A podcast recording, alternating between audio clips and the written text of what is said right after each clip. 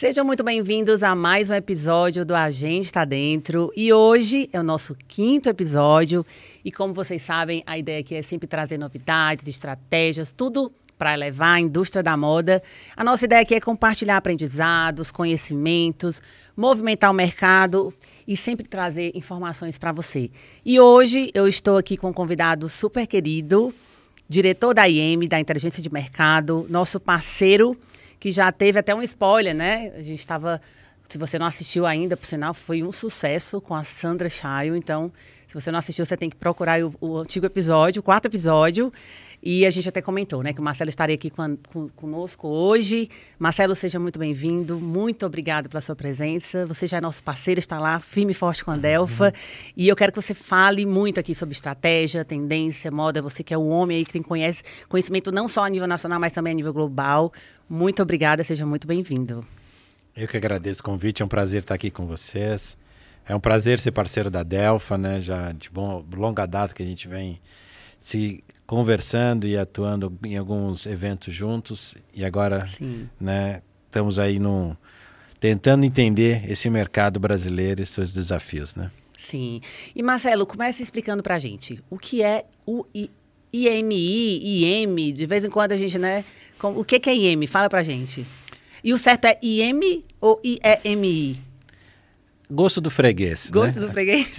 IEM é Instituto de Estudos e Marketing Industrial, foi fundado assim há 35 anos atrás. Depois, ao longo do tempo, as coisas vão se transformando e a empresa foi também se modificando para poder atender o mercado e a, as novas formas de estudar, de fornecer informação, construir indicadores de performance para as empresas. E aí foi se tornando uma empresa de inteligência de mercado. E aí se tornou IEM Inteligência de Mercado. Hum, né? Eu falo IEM, mas quem quiser falar IMI, tanto faz. Sim. E, e a IEM, né? ela deve ter feito muitos estudos. Nós estamos vivendo realmente um momento bem desafiador. Né? São muitas as perguntas. A gente estava começando aqui falando né, que esse mercado tá, tá estranho demais. O que, que você está vendo aí de perspectiva? Sei que a gente vai falar muito aqui né, nessa uhum. noite a ideia é trazer também um pouco de conforto e paz no coração, né, dos empresários, né, dos nossos confeccionistas. A gente sabe que realmente a situação não está fácil no Brasil, uhum. mas a uhum. gente vê também perspectivas, né, mais para frente. Uhum. E o que, que você pode falar, né, para começar já aliviando os nossos corações? Tem notícia boa aí pela frente, Marcelo? Olha, a primeira coisa que a gente tem que olhar é que nós vivemos um país que tem, acima de tudo, um dos maiores mercados consumidores de roupa do mundo. Então a gente tem que olhar que nós somos e na grande maioria, 99% das nossas empresas, são médias e pequenas e num mercado muito grande. Então isso nos dá, de qualquer forma, oportunidades para crescer de várias, vários métodos, com várias estratégias, em vários caminhos. E o que a gente precisa é colher informação e entender quais são esses caminhos, quais são essas estratégias para a gente priorizar um caminho, uma, um modo de buscar o nosso lugar ao sol já que o país é tão grande, tem tanta oportunidade. Sim. E vocês sempre estão pesquisando né, lá fora, né? Então existem tendências aí. A gente teve com vocês na nossa convenção de vendas esse ano e vocês falaram algo para mim que foi assim o divisor de água, sabe? É, mostrando que empresas, né, a nível internacional, que estão é, inovando, buscando novas estratégias, se movimentando, são as empresas que estão em crescimento, né? Fala mais um hum. pouquinho disso. Exatamente, né? Um dos caminhos, né, primeiros para você crescer é fazer algo de novo, né? Fazer algo de novo, a tal da inovação, né, que nada mais é do que a contração de duas palavras, né? Novo e ação, né? Uhum. É, o novo é algo inédito, algo que ainda ninguém fez e tentar dentro de um setor que não tem limites para criação, não tem limites para diferenciação, seja em serviços, seja em produtos, seja em comunicação, forma de abordar clientes e tudo mais, você busque algo que seja só seu, que tenha a ver com o seu DNA, que tenha com sua vocação e minimize aquilo que é meramente copiar terceiros, copiar o outro. E a ação é suor e lágrimas né? Uhum. Criar algo novo, eu tenho que levar para o mercado, tenho que fazer chegar, tenho que fazer com que as pessoas saibam que aquilo existe, que aquilo tem um propósito, tem traz valor para o seu lojista, cliente ou para o seu consumidor final, usuário do, do produto. E esse é o grande desafio das empresas. É criar essa diferença ou essa diferenciação e fazer isso chegar e acontecer no mercado. E Marcelo, assim, vamos falar de uma forma bem prática, né? Porque a ideia aqui é realmente trazer insights para os nossos clientes. Uhum. A gente quer realmente trazer essa movimentação. A ideia do nosso podcast é trazer algo para a prática mesmo. E como que você fala assim, de uma forma bem prática, uma espécie de passo a passo? Quais seriam os passos para quem é, agora está vendo essa dificuldade? O que, que ele precisa fazer para inovar e para se diferenciar? Tendo como premissa que o Brasil é um mercado muito grande, que a maior indústria de confecção do Brasil, por exemplo, ela beira 1% de market share, quer dizer, o mercado é muito aberto, né? Nós temos é, muita oportunidade para crescer, mas temos que criar essa, essas mudanças, essas diferenciações, ou esse algo inédito e levar isso ao, ao cliente. O grande desafio é sermos encontrados. Como marca, o nosso grande desafio é sermos encontrados. Então é visitar o cliente, né? Visitar o cliente, oferecer o produto e fazer isso no momento certo, na hora certa e tal. Para que isso aconteça, tem algo atrás antes, tem algo que vem, que precede esse processo de visitar e oferecer o cliente, que é ter o produto, produto adequado, atualizado, com qualidade, com padrões, uhum. levar isso para o cliente, mostrar para ele isso. E mais, toda vez que ele pensar em comprar um produto, que seja similar àquele que você fabrica, ele lembrar de você. Então você precisa saber se comunicar, fazer com que ele saiba que você existe, aonde você está, se você não estiver ao lado dele naquele momento, poder te acessar, então criar esses canais de comunicação uhum. e tudo mais. De qualquer forma, qualquer estratégia de crescimento passa por cinco caminhos básicos. O primeiro é novos mercados regionais. O outro é novas formas de comercialização. O outro é novos canais de distribuição, e nós vemos bem na pandemia como esses dois essas duas ações foram tão fundamentais quando as lojas físicas fecharam por conta aí da, da proteção às pessoas por conta da pandemia. Depois são novos segmentos consumidores, né? A Dudalina era uma fabricante de camisas masculinas. E ela se tornou uhum. muito maior e cresceu muito quando ela se tornou masculinas e femininas. Sim, a gente tem visto algumas marcas uhum. fazendo esse trabalho. Eu tive essa semana agora, né, com um cliente que ele falou assim: "Nossa, eu não tinha parado para pensar ainda que uma estratégia era abranger o público masculino. Ele é de moda praia, fitness, fazia só o público feminino, estava muito bem, obrigado, só que pós-pandemia as coisas mudaram muito, né? Essa questão toda da inflação, dificuldade da venda e tal. E ele decidiu lançar bermuda, né? Enfim, também uhum. incluindo o público masculino e tem sido um sucesso. Então, e eu comentei com ele, é, né, porque a, na verdade somos nós mulheres que compramos uhum. as roupas dos nossos maridos, né? Então a gente vai lá e a gente até, né, eu digo, ó, a estratégia é o seguinte, a mulher vai compra ali um, um, um lookzinho pro marido e na verdade ela compra muito mais para ela, chega em casa, uhum. olha marido, comprei para você aqui, uhum. né? Enfim, se beneficia, ele disse, Diana, é assim mesmo que está acontecendo. Então, também é uma forma, né, Marcelo, de você colocar Sim. opções, aumentar mix eu, de produtos. Essa última, a última forma de crescer é justamente novos produtos, né? Novos produtos. Só que quando você é uma indústria, você tem todo um comprometimento com produtividade, com máquinas, Sim. Uhum. processos, uhum. estoques almoxarifado, aquela coisa. Gente, então você precisa ter um pouco de controle. Então, o mais fácil, primeiro, o prioritário é visitar o cliente e oferecer o produto. Cliente, né? Sim. E quando a gente pensa nisso, a gente falou, onde eu vou visitar, né? Normalmente procura um lugar mais próximo, né? Ah, mais fácil. Ou a gente abre uma loja atacado para receber compradores, lugar de fluxo, né? Ou mesmo a loja de varejo. Só que a gente tem que olhar aonde o Brasil está melhor e onde o Brasil não está performando bem. A gente tem visto o Brasil resultados muito diferentes entre as diferentes cidades, entre os diferentes estados, regiões e tudo mais. Né? Grandes cidades do interior de São Paulo, por exemplo, performaram muito melhor nos últimos cinco anos, nos últimos dez anos, do que a capital de São Paulo, que inclusive vem perdendo participação relativa em relação ao Estado e ao Brasil como um todo. Sim. O mesmo aconteceu com o Rio de Janeiro, capital, e as cidades do interior. O mesmo aconteceu, por exemplo, em é, regiões de Santa Catarina, de Paraná, etc. Então, o interior, em muitos locais, estava crescendo num ritmo muito melhor, muito maior, muito mais uhum. consistente, Sim. até porque está muito mais ligado ao agronegócio, uhum. né? Do que regiões que estão muito mais ligadas à indústria ou a serviços.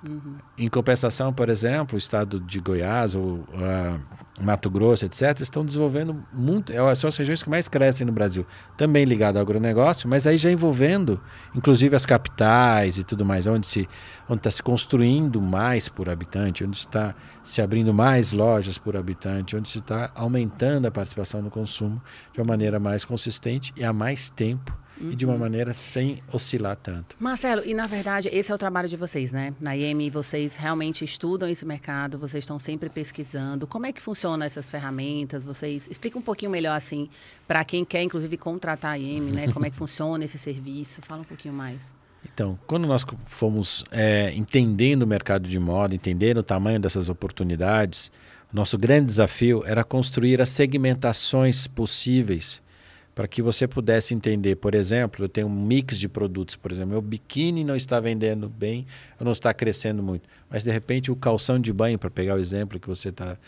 tá colocando do masculino, começou a performar bem, né? Ou maiô, né? Enfim, então você precisaria ter a segmentação desses produtos, desses perfis de consumidores, então, tamanhos, gêneros, é, modelos, categorias e tudo mais. Hoje nós trabalhamos com quase 1.400 itens de segmentação só para roupas. Né? Então a gente estuda praticamente 1.400 mercados diferentes dentro do vestuário.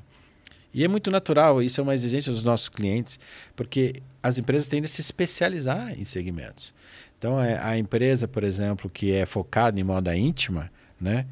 Ela está interessada em calcinha, sutiã, um body, uma coisa assim, mas não está interessada em calçadinhos e outras coisas. Isso é, parece óbvio, mas isso é a grande exigência das empresas de inteligência. Uhum. Ter as segmentações. Então, o grande segredo é a segmentação. Uhum. E a uhum. segmentação nos obrigou hoje a investir uh, muito em pesquisa própria. Então, nós temos hoje 20 mil empresas que são pesquisadas por ano pelo IEM. Né?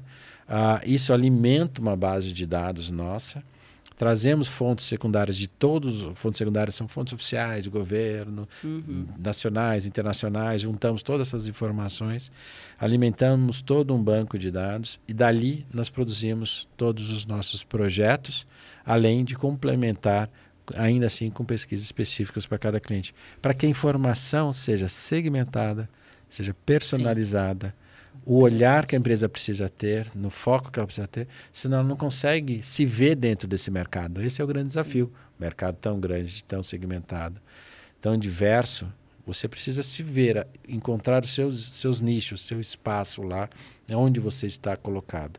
E dentro desse lugar que ele está, você está colocado, você entender quais são as movimentações, o que cresce, o que não cresce, o que performa mais, o que performa menos, aonde. Até porque ele vai precisar se especializar, né? O, o mundo está exigindo muito isso, né? Sim. Que você seja especialista, que você entregue exatamente aquilo que o teu cliente ali específico, né, na tua bem inchado mesmo espera, né?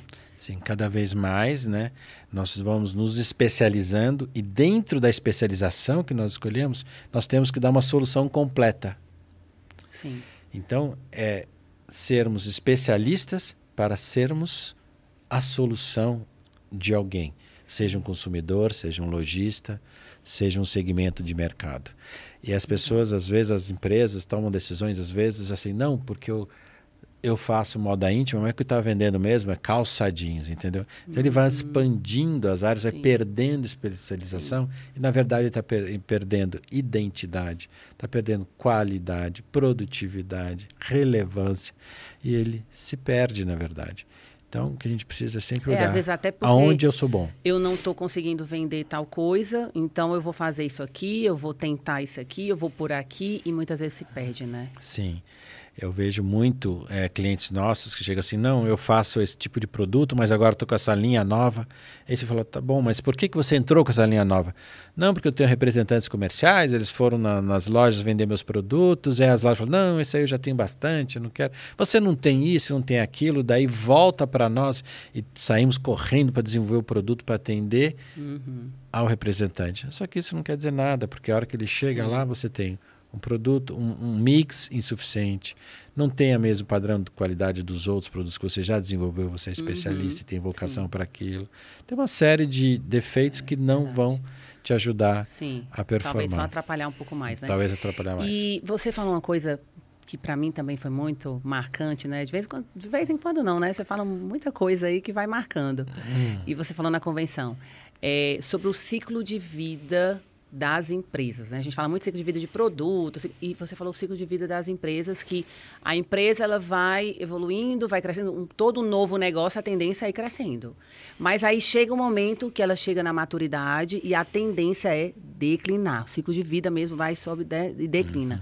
E você falou algo que eu fiquei assim bem, né, assim, foi bem interessante, de fato, é que as empresas para elas não declinarem, elas precisam trazer inovação. E o que, que você sugere? Porque as empresas que já estão há mais tempo no mercado, elas têm essa maior dificuldade, né? A gente tem, o que, que eu tenho observado? Eu viajo o Brasil inteiro, converso com alguns clientes, e o que eu percebo é que empresas novas, elas estão bem, mesmo diante do cenário que a gente está vivendo.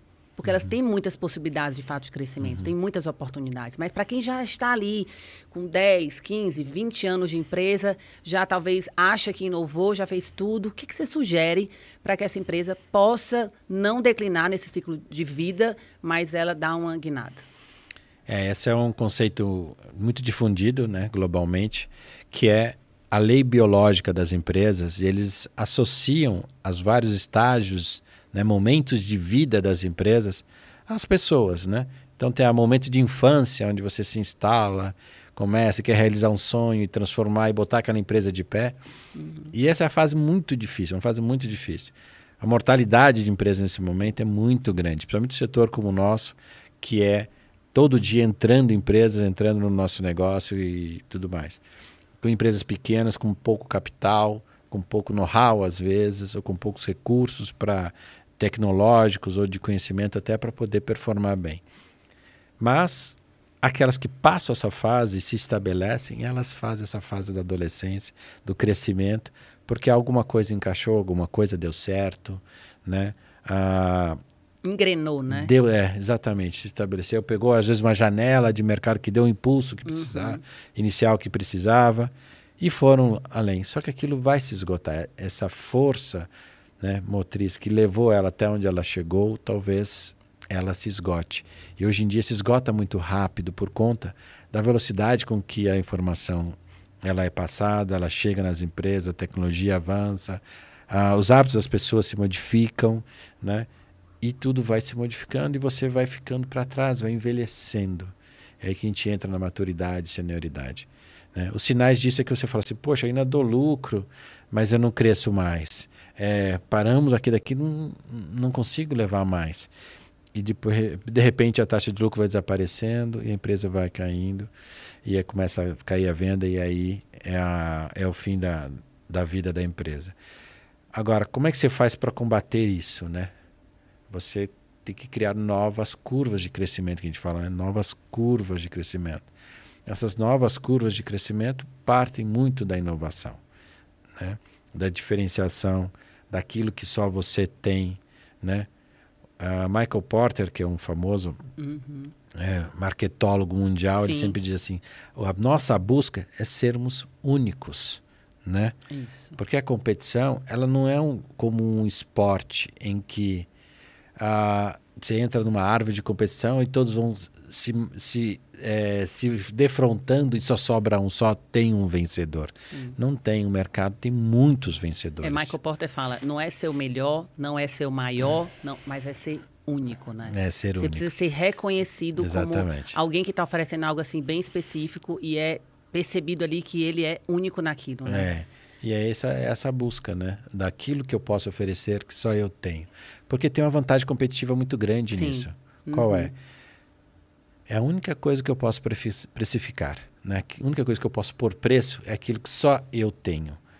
Aquilo que já está no mercado, que todo mundo oferece, o preço também já está dado. E eu vou fazer, na verdade, só vou ser bem sucedido numa competição de custos, Sim. de eficiência, Sim. de poder econômico. Então, aí fica bem mais difícil o jogo. É verdade. isso uh, é o que limita, por exemplo, a entrada de micro e pequenas empresas na tecnologia, na parte de hardware, por exemplo. Agora, na parte de moda, não tem limite para diferenciação, não tem limite é para criatividade, é não tem limite para fazer algo só seu. E isso é que a gente tem que explorar, e é isso também que torna o setor tão democrático a entrada de novas empresas todo o tempo no nosso segmento. É verdade. E eu te pergunto assim também, é, passamos por dois anos de pandemia, sabemos que o comportamento do consumo mudou drasticamente, a moda foi muito afetada. E nesse cenário, assim, como é que você vê, como é que você enxerga as possibilidades, as oportunidades para as empresas, se é trabalhar um pouco mais o e-commerce, se além dessa diferenciação, o que, que ela pode fazer estrategicamente a nível de marketing, de posicionamento de marca? Fala um pouquinho também. Ah, antes da pandemia se falava assim, não, o e-commerce vai crescer e vai substituir as lojas físicas. Tinha esse conceito. E na verdade nunca foi isso. Na verdade o e-commerce ele chega, ele complementa as lojas físicas e ao complementar isso ele, se, ele torna na verdade um fomentador das próprias lojas físicas. Sim. É um, o Omnichannel está aí para falar disso, né? E é quem vai, se fosse uma competição, é, voltando a não é competição de Sim. um mata o outro. Uhum. Um somado ao outro Somar. traz um resultado muito melhor Sim.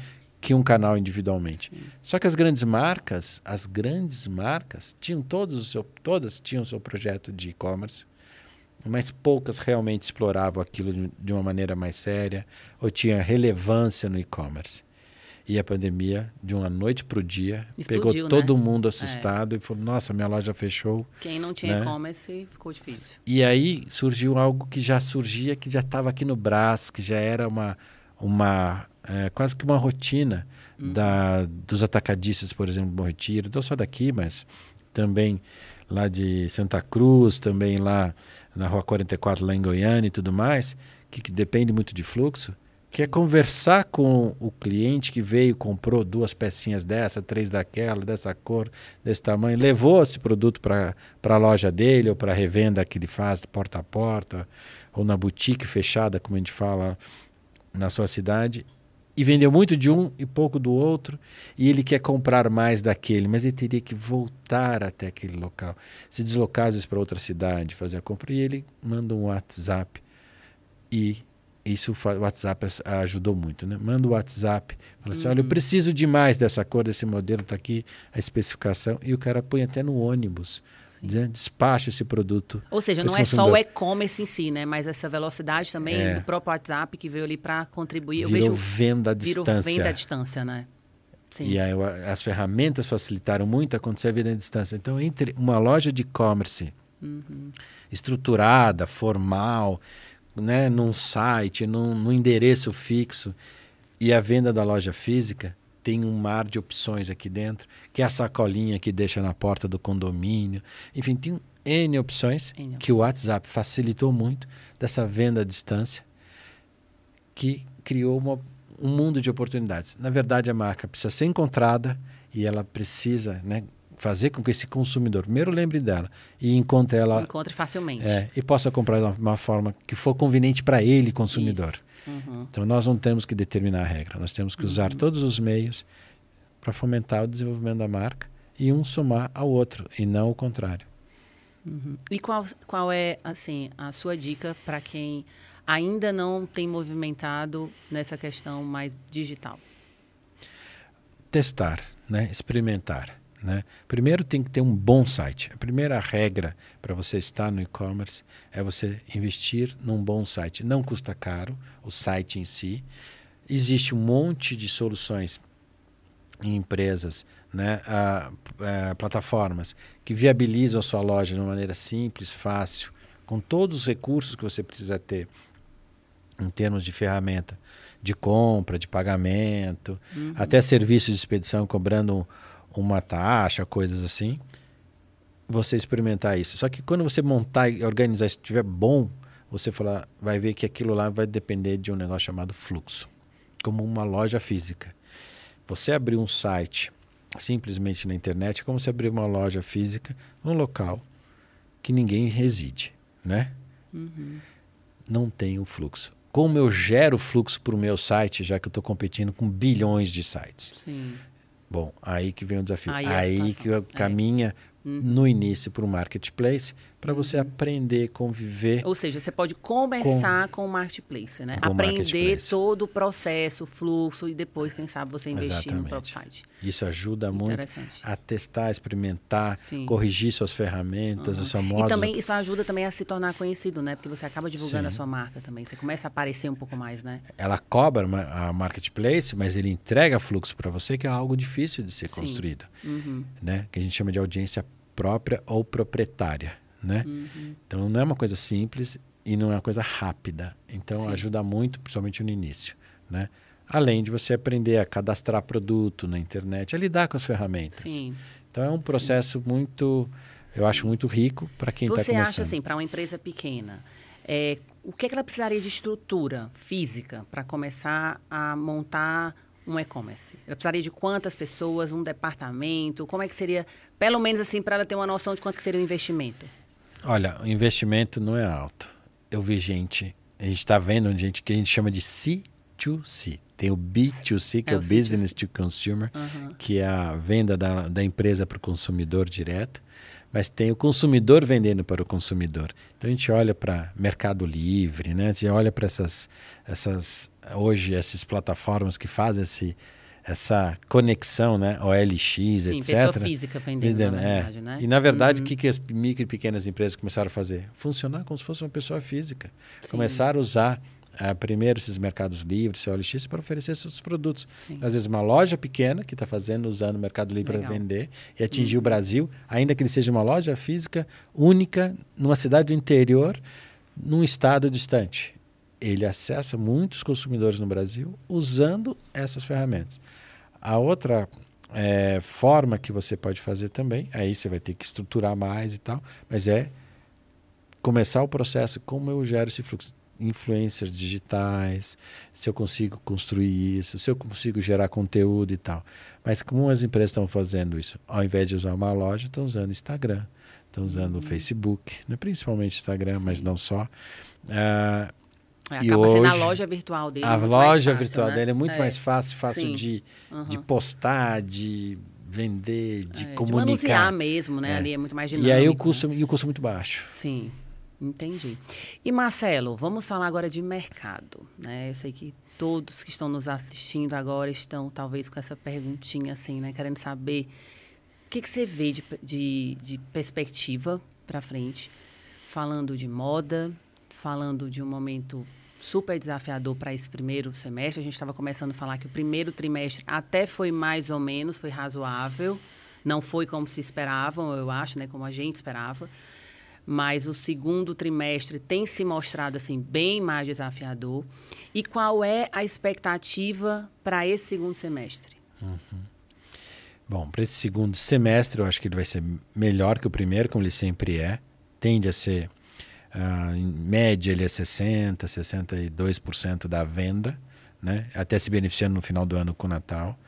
Mas tudo vai depender muito da inflação, dos preços dos produtos, não só da inflação em geral, do IPCA, que a gente lê nos jornais e tudo mais, mas dos preços dos produtos da moda.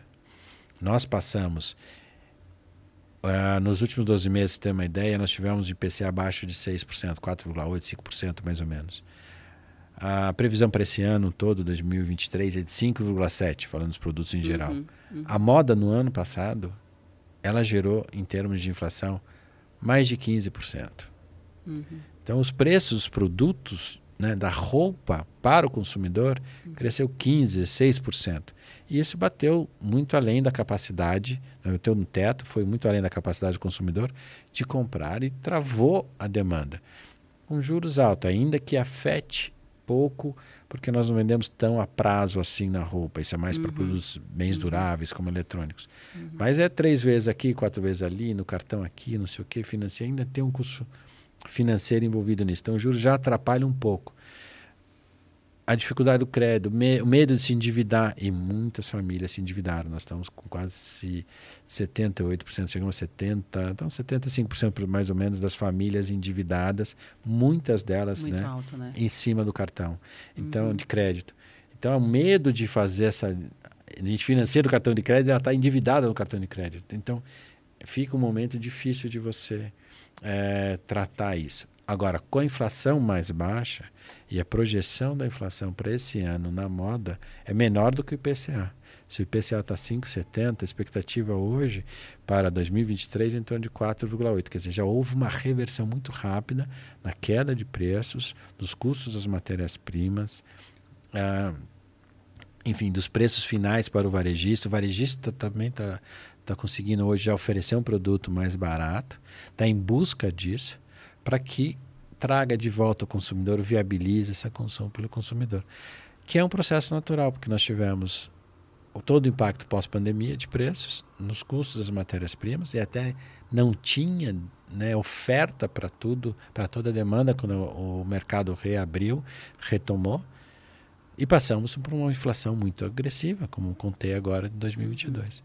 A normalização desses preços, da, da, da, da inflação dentro do setor, é muito importante para devolver competitividade para as marcas, para o varejo, atratividade para os produtos, para os consumidores, principalmente de média renda e renda baixa. Então nós sabemos que vai ser um ano difícil. É um ano difícil e que se a gente ficar esperando a maré nos levar, talvez a gente não saia do lugar. Na verdade, o que a gente está vendo é que hoje nós temos o número né, de previsão de crescimento é pequeno, né? coisa de 3%, já está em, em, torno de 1,5%, mas pode chegar até uns 3% mais ou menos. O cenário está variando de meio até 5%, mas é o cenário mais provável em torno de 3%, 3,5%. Ah, se isso de fato se materializar, ainda é um crescimento pequeno, mas bem nos moldes do Brasil pré-pandemia, né? mas é um cenário pequeno. Né? Ah, mas esse 3,5% é uma média é uma média de um grupo de empresas que cresce muito mais do que isso, uhum. com um grupo de empresas que não cresce, pelo contrário, está caindo, diminuindo, perdendo share. Isso que compõe a média. E se eu vou estar no grupo das empresas que crescem mais que o mercado ou que caem mais que o mercado, vai depender dessas decisões que eu, como empresário, vou tomar. E essas decisões a gente até falou isso quando eu estava com a Sandra Chayo, precisa de coragem, né? Precisa de coragem. Tem decisões que são duras, são impopulares internamente. Quando a gente olha para a questão de custos, para a questão de, de escolhas, o que eu vou fazer, e é tão importante quando escolher o que eu vou fazer para enfrentar esse momento, é as que eu não vou fazer ou não Também. vou fazer mais. Sim. Né? Então, às vezes sair de alguns negócios, sair de alguns mercados, sair de alguma, cancelar algumas linhas, às vezes alguma marca. E isso tem impacto, impacto nas pessoas, tem impacto na, na, na vaidade do próprio empresário, mas tem impacto são decisões duras, né? Sim, sim. É, que envolve até emocionalmente falando. Né? Emocionalmente né? falando, não são fáceis serem tomadas. Uhum. Mas você precisa da informação para você estar seguro que Sim. as minhas escolhas são aquelas que um oferece as melhores oportunidades. Por exemplo, a gente sabe que tem municípios no Brasil que crescem mais que outros, como nós falamos aqui. Sim. Tem canais de venda que estão performando melhor do que outros. É só comparar o e-commerce com o varejo físico, a loja multimarca com a loja monomarca, as lojas de shopping com loja de rua, é loja departamento com loja especializada, quer dizer, cada um está tendo uma performance própria. Sim. E aí você tem que, como eu posso me posicionar em cada um desses canais, com, em cada uma é, dessas regiões. Porque às vezes um canal não vai bem, outro já é. vai estar tá melhor, né? E eu acho que, a minha, na minha opinião, né, assim, e eu quero saber a sua, é, é, importante também é, você diversificar né, esses canais. Você não está ali, às vezes, só com uma única estratégia. A gente tem visto algumas coisas que têm acontecido né, com os magazines. Muitas empresas ali estavam praticamente dependendo daquele magazine e acontece uma notícia ruim. Uma... E aí, o que, que eu faço? Né? Então, Exatamente. é necessário também, nesse momento, ter o ajuste, analisar, planejar, criar as estratégias, saber informações de mercado, conhecer mais ali o meu nicho de mercado e tomar as decisões também no sentido de aumentar mais a minha forma de canalizar a minha venda, né? É, e me aproximar daqueles canais, daquelas regiões, daquelas categorias de produto que para o meu negócio estão performando melhor. E esse é o desafio, né? Porque a hora que eu consigo, se eu concentrar meu mix nos produtos que estão vendendo mais ou estão performando melhor no mercado. Se eu tô, consigo concentrar minha marca nos canais que estão com desempenho melhor que outros. Se eu consigo a, atuar e ser mais agressivo, mais presente, prestar um serviço melhor nas cidades, nas regiões que estão tendo um desempenho melhor, seja uhum. por causa do agronegócio, enfim, uhum. são momentos de vida daquele, daquela região diferente de outros, né? Seja é, em cima de públicos-alvos que têm maior poder de compra, que sofrem, estão sendo menos afetados pelo momento atual do, da, da situação econômica do país, do pós-pandemia, etc, etc. Se eu conseguir associar as minhas estratégias, os meus esforços nesses grupos, né, nesses uhum. segmentos, sem dúvida nenhuma, o que eu vou colher é um resultado muito melhor que a média sim, do mercado. Sim. Você deu aí praticamente assim, né, o passo a passo, uma aula, né, de como que a gente pode começar a fazer. Então, é, para a gente deixar isso bem didático, né, assim, uhum. é, quem não está aí com papel e caneta tem que anotar, viu, gente? Porque realmente isso é precioso, né, Marcelo? Assim, não é nada muito difícil, né? Não é nada assim, poxa, eu tenho que agora fazer um. Até a gente estava comentando que a gente já viveu mestrado no doutorado com a pandemia, né? Então, o que você está falando é dever de casa mais do que obrigatório, né? Para cada empresário ter esse cuidado de planejar, de estruturar bem, porque vai ser um momento ali, como a gente está falando, que envolve até as emoções, porque você talvez vai ter que enxugar um pouco mais, pisar mesmo assim no chão com muita, né? Muita cautela em cada decisão, mas ao mesmo tempo né? O negócio é bem. Você tem que ter coragem também, uhum. né? Para usar um pouco mais, para você talvez trabalhar um ponto que você deixou um pouco de lado ali, uma estratégia que você deixou de canto, né? Então, é, se você pudesse falar de forma mais didática, qual seria assim o passo a passo, ou de forma bem simples, para que quem está em casa possa anotar e possa uhum. seguir esses passos? Eu acho que a estratégia melhor para cada empresa a gente descobre olhando para o espelho. Profundo isso. Conversando com o espelho. Uhum. E são algumas perguntas em sequência que, se você conseguir respondê-las de uma maneira estruturada, olhando para o espelho, vamos dizer assim, olhando para dentro de você, do seu negócio, daquilo que você imagina, você se questionar nesse momento para tirar de dentro de si o que é o âmago do seu negócio, né? a alma do seu negócio, né? porque é ela que vai te levar adiante recuperar né, o seu DNA, a sua vocação. As perguntas são simples, né? Quem somos? O que fazemos? Para quais onde são, queremos ir? Quais né? são nossos produtos e serviços? Uhum. Quem são os nossos clientes de fato? Uhum. Né? Como eles nos encontram? Quais são os nossos diferenciais? Porque vão comprar de, de nós e não dos outros. Uhum. Né? Como nos monetizamos? Sim onde ganhamos dinheiro realmente? Essa é uma pergunta bem importante. É. Que o americano fala, where's the money? É. Né?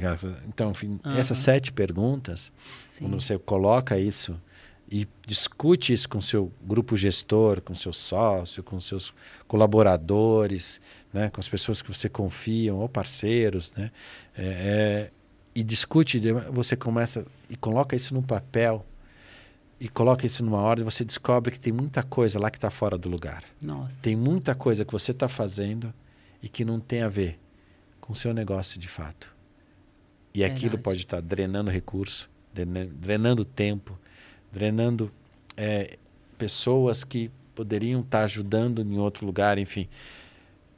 E talvez tirando atratividade, o foco no cliente, o foco do cliente em você. Enfim, aquilo pode estar sendo um obstáculo para você. E esse é um exercício contínuo, por isso que a gente fala assim, que essa discussão, além de estar no grupo gestor, mas ela também vale no espelho. Sim, nossa, profundo isso. Espero que todos estejam tendo muitos insights, porque essa é a nossa ideia aqui, né, Marcelo? E me fala uma coisa, para quem ainda não conseguiu posicionar a marca, está no momento que está começando, já está vendendo bem, está até né, bem pulverizado, mas não conseguiu posicionar porque é sempre a virada de chave que precisa, né, realmente para poder agregar valor. A gente falou muito de inovação. Você vê isso como um, um, um caminho para poder começar a posicionar? Eu acho que esse é um caminho, né? Agora a inovação, ela não adianta assim, eu fiz algo novo, então meu produto é melhor que os outros, vale mais que os outros. quem tem que dizer isso é o consumidor. Então a inovação, ela não é só para você, ou não é para você. É para quem vai usar, para quem vai comprar esse produto, para quem vai vender, promover esse produto num ponto de venda. Então, se torna mais desafiador a inovação porque ela tem que fazer sentido, ela tem que ter propósito, ela tem que trazer resultado acima de tudo. E o, o mercado de moda, ele é composto, né, basicamente, grandes números, quase 50% do mercado é dominado por marcas conhecidas, reconhecidas, estruturadas, né? Ah, que ao longo dos anos foram ocupando espaço e foram eh, se tornando referência para os consumidores. Os outros 50% praticamente é de marcas sem marca.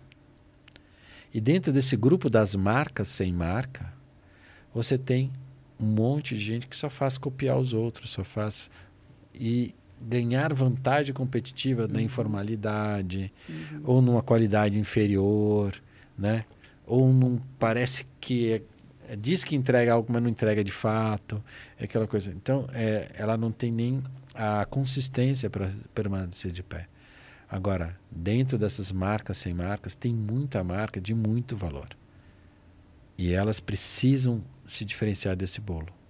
E é aí que a inovação ajuda muito. E a inovação não é no produto só, na criatividade só, nos materiais ou no corte, no design, uhum. na forma que eu embalo, que eu exponho o produto. Uhum. A inovação também na forma que eu comunico, na forma que eu faço a gestão, na forma que eu destino os recursos que eu obtenho com o retorno do investimento do, ou da venda, né? Como eu me organizo para poder participar desse mercado, uhum. né? Então, a, a, hoje a tecnologia ela pressiona muito as empresas, né? A inclusão digital, né? Hoje é um quase que um, um, um, uma faca no pescoço das empresas. Você precisa se modificar porque as coisas não vão funcionar mais uh, dessa forma. Você não vai mais controlar tudo numa planilha Excel. Numa... Uhum. Até é possível quando você é pequeno, mas começa a chegar um momento que você está vendendo online, você tem vários canais de distribuição. Nós estávamos atendendo um cliente que ele tinha todos os canais de distribuição operando ao mesmo tempo.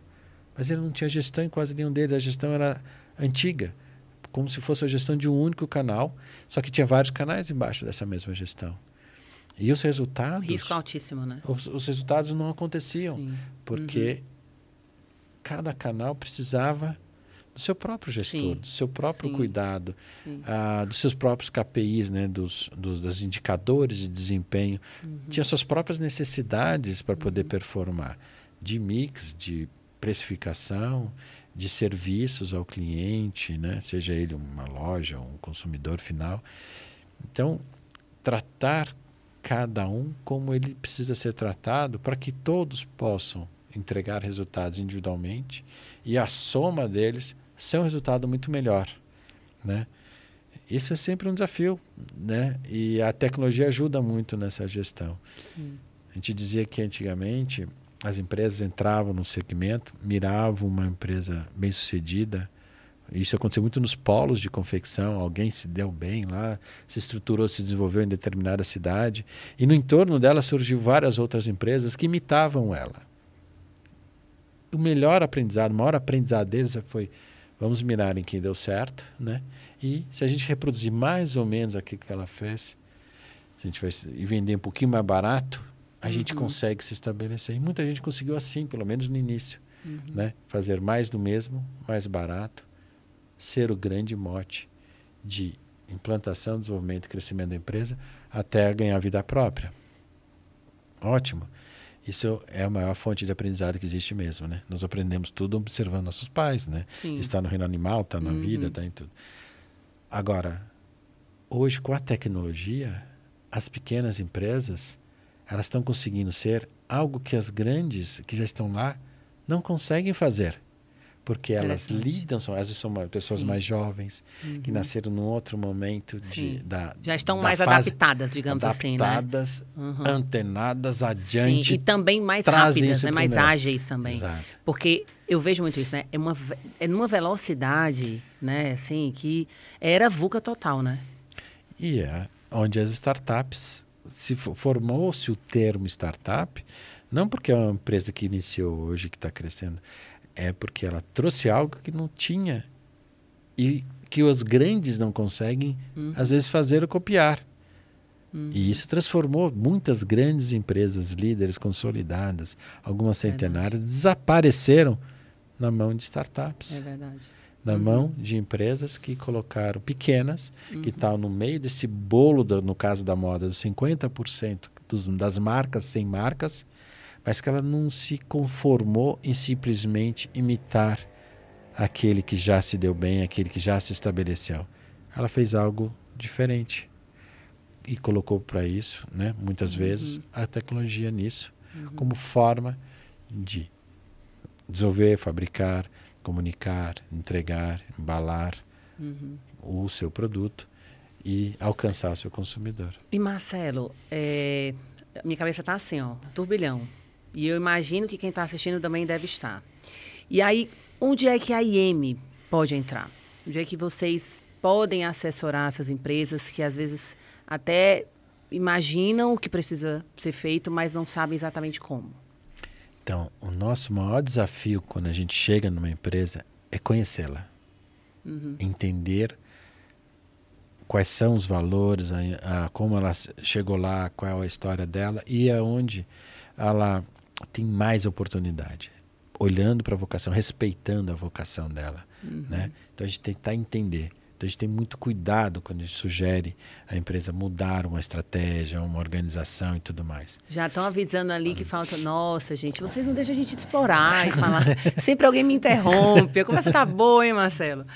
Vai, Marcelo. Mas então, assim, continua. nesse processo, então a gente primeiro a gente nosso trabalho é ajudar a empresa a identificar as oportunidades, uhum. ver quais são essas oportunidades, expor isso para o cliente uhum. e dentro desse processo ajudá-los a escolher qual o melhor caminho, respeitando aquilo que a gente está falando, a vocação da empresa, o DNA, as suas limitações, uhum. aquilo que ela consegue fazer mais rápido, que eu posso fazer hoje, não deixar para amanhã, porque a velocidade é importante, né?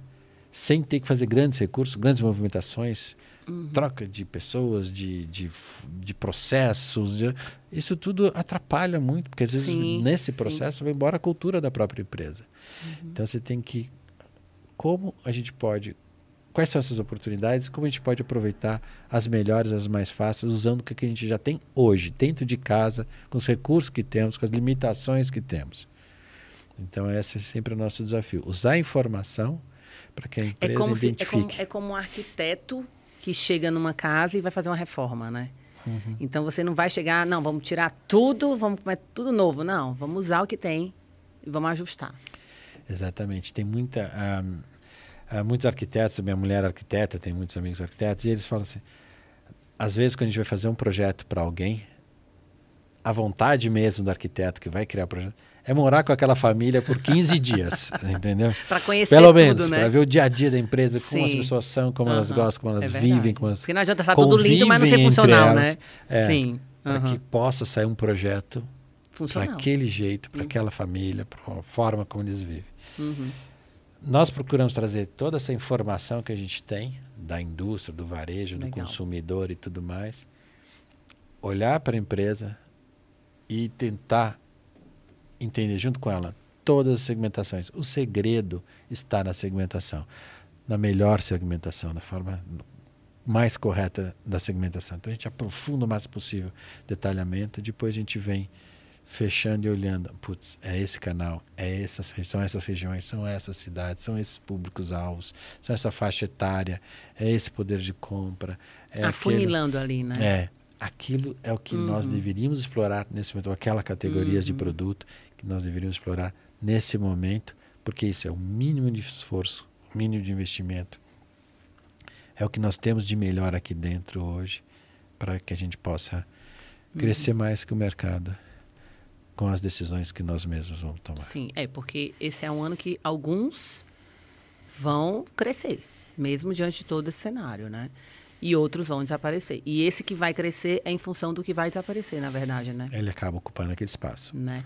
E Marcelo, é, a IEM, eu falo a IEM, mas é o IM, né? Porque é o instituto, mas eu também falo de inteligência, né? E pessoal, agosto, pode falar do jeito que for. É, muito obrigada. mas é, é para pequenas empresas também? Olha, o menor cliente que nós já atendemos, ele faturava por ano em torno de 5, 6 milhões. Na verdade, a gente atuou, ele virou 10, 12 milhões. Uau! Assim, foi muito interessante, muito rico. Legal. E o nosso maior cliente faturando 50 bilhões de dólares. Nossa. Então, a gente, é, o espectro é muito grande. Né? Uhum. E como é que você lida com essas coisas? Bom, nós temos nossa capacidade de assessorar as empresas naquilo que elas fazem, desde que sejam naquilo que nós somos especialistas. Sim. Nos segmentos que nós somos especializados, onde que nós Sim. conhecemos o mercado, nós temos informação, temos segmentações adequadas, nós temos condições de gerar valor para o cliente. Então nós buscamos nos especializar e ao nos especializar construir uma solução completa para o cliente. É a Legal. mesma recomendação que eu dei aqui antes. Nós também tivemos que praticar isso lá dentro da empresa. Senão, nós não geraríamos valor para ninguém. Imagine você chegar aqui e falar: Marcelo, você é um consultor de empresas, muito bem, você é especialista do quê? Eu, em tudo. Então, você não Ninguém é especialista em, tudo, nada. né? É, em nada. Né? Verdade. E eu não tenho nada para te ajudar se eu for um generalista. Sim, sim. Gente, eu tô falando aqui do Marcelo Prado, da IEM, do IEM, que é realmente um parceiro nosso de longas datas com a Delfa. E por que, que eu trouxe o Marcelo aqui? Né? A gente sabe que nós, nós estamos vivendo um momento muito delicado, onde a gente precisa, né, Marcelo, assim, ter a, a tomada de decisão muito precisa, muito. ah, é, assim, você tem que ter muita confiança naquilo que você está né, decidindo ali, você tem que ter coragem, mas ao mesmo tempo você tem que ter muito pé no chão. E nada melhor do que você contratar, ter na sua empresa né, alguém de confiança. E eu estou aqui realmente indicando você, viu, Marcelo, para todos os nossos clientes que estão nos acompanhando, vocês fazem um trabalho assim incrível, são especialistas mesmo, né, no nosso setor. E como é que faz, Marcelo? Se alguém quiser contratar a IEM, como é que seria o, o caminho? É só entrar no nosso site, nós estamos lá ou nas nossas redes sociais.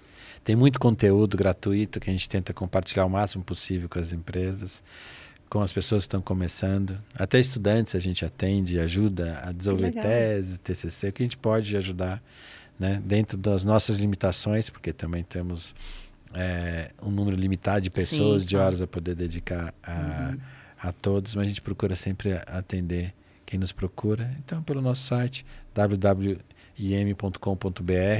né? ou nas nossas redes sociais, no Instagram, no, no LinkedIn e tudo mais. Estaremos, estaremos por lá e Legal. é só nos chamar que a gente responde.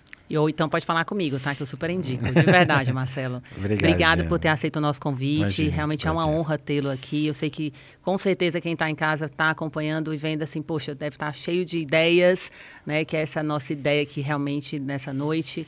Muito obrigada por ter nos acompanhado mais uma vez, Marcelo. Obrigada. Obrigado você, Diana. Obrigado pelo convite. Obrigado a todos que estão nos assistindo. Obrigada, gente. Fique ligado no próximo episódio. Até já.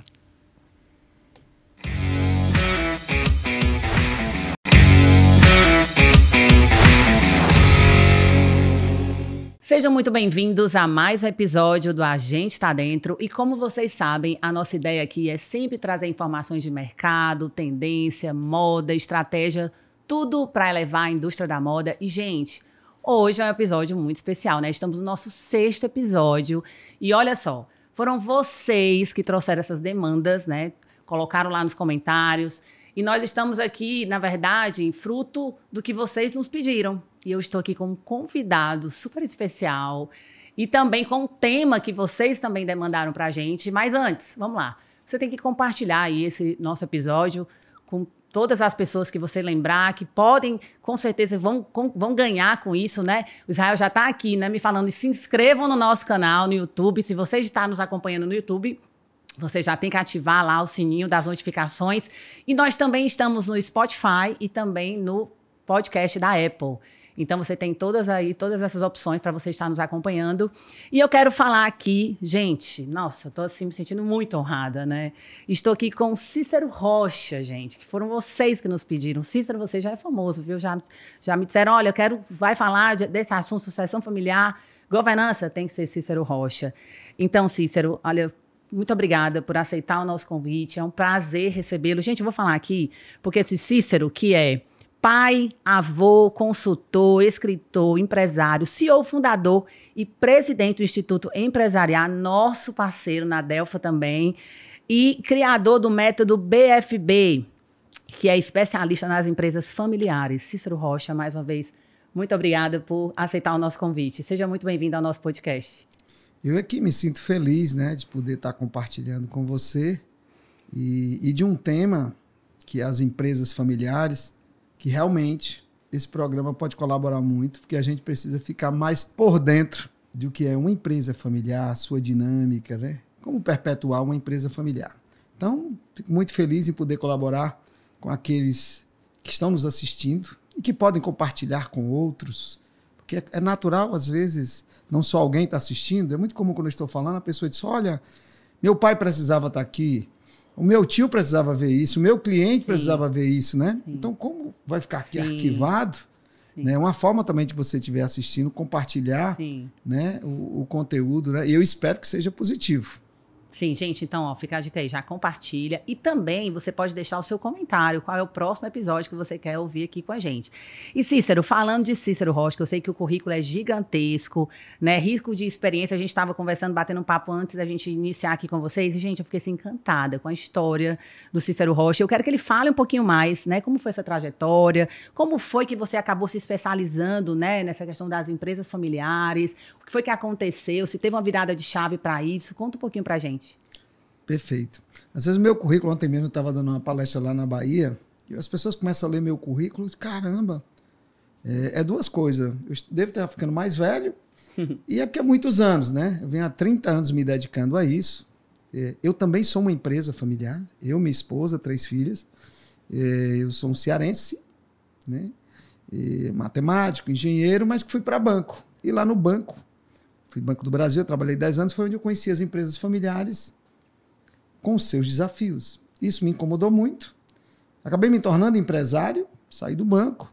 E em um dado momento eu montei um projeto de vida, inclusive você e quem estiver nos assistindo já estão convidados para a data de comemoração, porque eu vou viver mais de 100 anos tá? Amém. no meu aniversário. E lá resolvi montar um projeto mais fundamentado num propósito. Isso foi aproximadamente uns 25 anos atrás. Foi no estudei o Instituto Empresarial. E eu e minha família, a gente tem um propósito, uma visão que até 2040 a gente quer impactar positivamente um bilhão de pessoas Uau. na Terra, transformando empresas familiares. Então, a minha família, vendi todos os meus negócios e montei o Instituto Empresarial. Então, eu, minha esposa, três filhas e mais 20 profissionais, nos dedicamos 24 horas a só responder uma pergunta: Como se perpetua uma empresa familiar com sucesso? Então, isso envolveu pesquisa.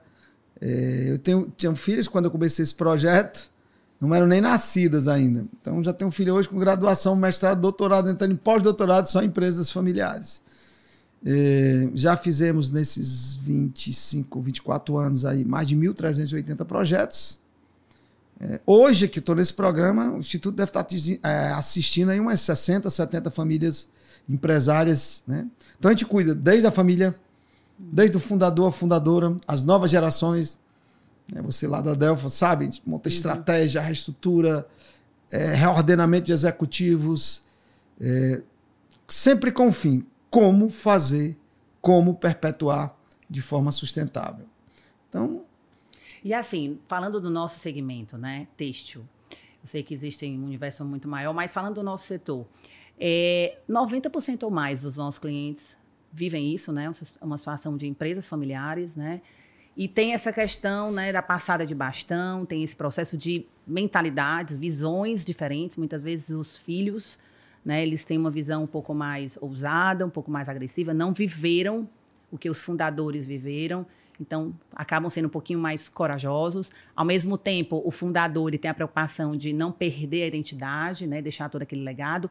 Como é esse processo, Cícero? Assim, quando você entra na empresa, que você, inclusive, faz esse trabalho né, de, de sucessão, o que, que, quais são ali os primórdios, o que é que realmente precisa ser cuidado e ter todo um, né, assim, se talvez exista um processo, você estava me falando né, de métodos, mas o que, que é necessário para que isso aconteça com muita tranquilidade? É muito parecido com o corpo físico. um do, o, o, talvez o maior problema da saúde física do ser humano é porque ele não compreende como é o funcionamento do corpo físico. Então, quem estiver nos assistindo, pega papel e caneta na mão. Tá? Isso é legal, gente. Anota, tentar... Tem que anotar, né? Porque é. aqui, é, vai, na verdade, é uma aula. Inclusive, eu quero até aproveitar e falar assim: ó, se você não assistiu os outros episódios, a gente teve na no último episódio com o Marcelo Prado, né? E foi assim, fantástico, foi uma verdadeira aula. E hoje também aqui com você, Cícero, eu tenho acompanhado um pouquinho dos seus vídeos e você é verdadeiramente um professor, né? Então você tem que aproveitar, anotar, pega papel e caneta, porque com certeza você vai ter muitos insights, muitos ganhos aqui. Primeira coisa, a sua empresa familiar é um sistema orgânico, não é um sistema mecânico. Vou tentar dar uma metáfora. Não é do mesmo jeito que eu conserto o seu corpo físico que eu conserto o seu carro. Tanto é que o seu carro você chama um mecânico, para o seu corpo físico você chama um médico. Por quê? Porque o seu carro tem vida. Aliás, o seu corpo tem vida, o seu carro não. Apesar de parecer que é. se movimenta, mas ele não tem vida. Uhum. Esse é um primeiro aspecto. E isso faz com que, doravante, você olhe sempre como fosse um sistema orgânico vivo. O que quer dizer isso a partir disso? Que a sua empresa familiar é absurdamente diferente da outra. Um carro não, se for o mesmo modelo, eles são padrões. Então, muito cuidado de querer tratar a sua empresa familiar simplesmente olhando a do lado do modelo e querer copiar igual. Esse é um aspecto. Segundo, o mindset, a forma de pensar de uma empresa familiar é diferente de uma não familiar. Por que, que eu estou fazendo tanta essa comparação? Porque no Brasil se tenta usar muito metodologias, soluções de empresas não familiares em empresa familiar. Uhum. Tá? Então, uma empresa familiar, anote isso, ela não nasceu para ser vendida e nem para ser fechada. Ela nasceu para se perpetuar. Ela é como uma planta, você pode derrubar uma árvore. Se cair um galinho e tiver água e terra, ela vai gerar outra planta. O seu carro o destino dele é sucata, ele não gera outro carro. Então, primeira coisa, quando você vê a empresa familiar querendo continuar, o pai querendo continuar e tal, não querendo vender, é porque é da natureza. É a mesma coisa que acontecia com a medicina no começo do século, que chegavam para a pessoa que ele tinha que cortar o braço. A pessoa cortava porque era um jeito, mas não nasceu para ser cortado. A partir disso, com esse olhar, como é que é esse ecossistema da empresa familiar? Porque normalmente você está me assistindo, você só vê financeiro, comercial, vendas, né? Você está um olhar de uma parte chamada empresa. Imagina que é uma árvore, uhum. tá? que tem uma raiz que são os indivíduos chaves. Fundador, fundadora, aquele filho que trabalha já mais tempo na empresa, aquele funcionário de 15, 20, 30 anos. Eles são a raiz do ecossistema. Tem que ter cuidado com eles. A outra parte é o tronco, é a família. Os negócios, indústria de confecção, uma loja no shopping, são só galhos. A grana, o patrimônio são os frutos. Uhum. Para que ela se perpetue, você tem que cuidar dos quatro ecossistemas. Você falou de um fenômeno que ocorre, que é a sucessão. Numa árvore também, ela vive mudando de capa, de galhos, tá? Só que quem não entende faz daquilo de um evento. Ah, meu filho vai ter que assumir. Esse ano. Não é assim. Você tem que preparar. Mas tal... deixa eu te interromper. Esse momento né, de preparação, existe, na verdade, um processo que precisa ser feito e aconteceu já alguma situação que você pode contar na prática, né, do que pode, do que pode ocorrer quando não existe ainda um preparo para que isso ocorra, essa sucessão, essa passada de bastão? Pronto. E essa preparação, ela não envolve só o filho.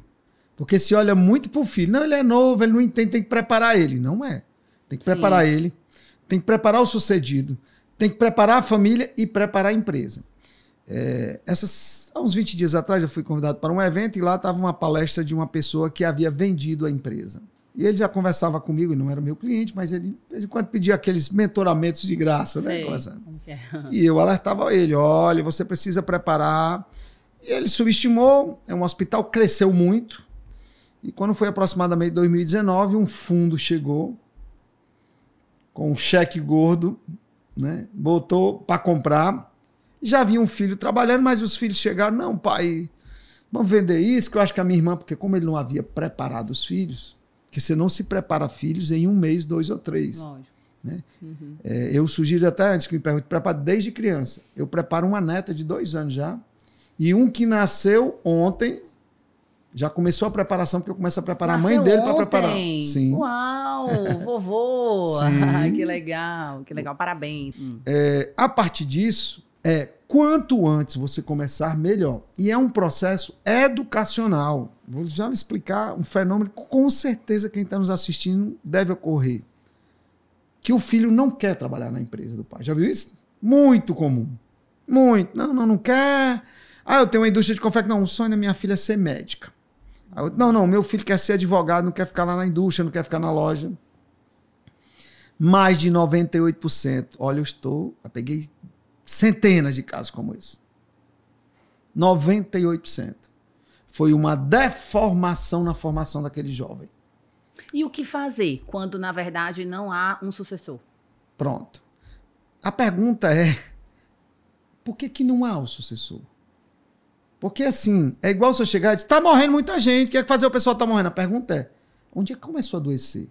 Porque é importante quem esteja nos assistindo, tá? Ele entender onde é que começa a contaminação. Começa uhum. em casa. O pai, empreendedor, com sua indústria de confecção, chega em casa, tem uma criança lá. E ele disse: chegou cansado, muito trabalho na empresa. E o filho, vixe, empresa dá cansaço, meu pai está uhum. cansado. E ele começa, um dado dia ele chega, ah, pessoal que trabalha muito ruim é muito incompetente, não tem solução, ninguém encontra ninguém competente, o filho. Papai cansado, só tem incompetente. Um dia, a mãe, é natural, ela quer reformar o apartamento, quer ir para uma casa melhor. E o pai, para evitar despesa, ele disse: Não, você está pensando que é fácil?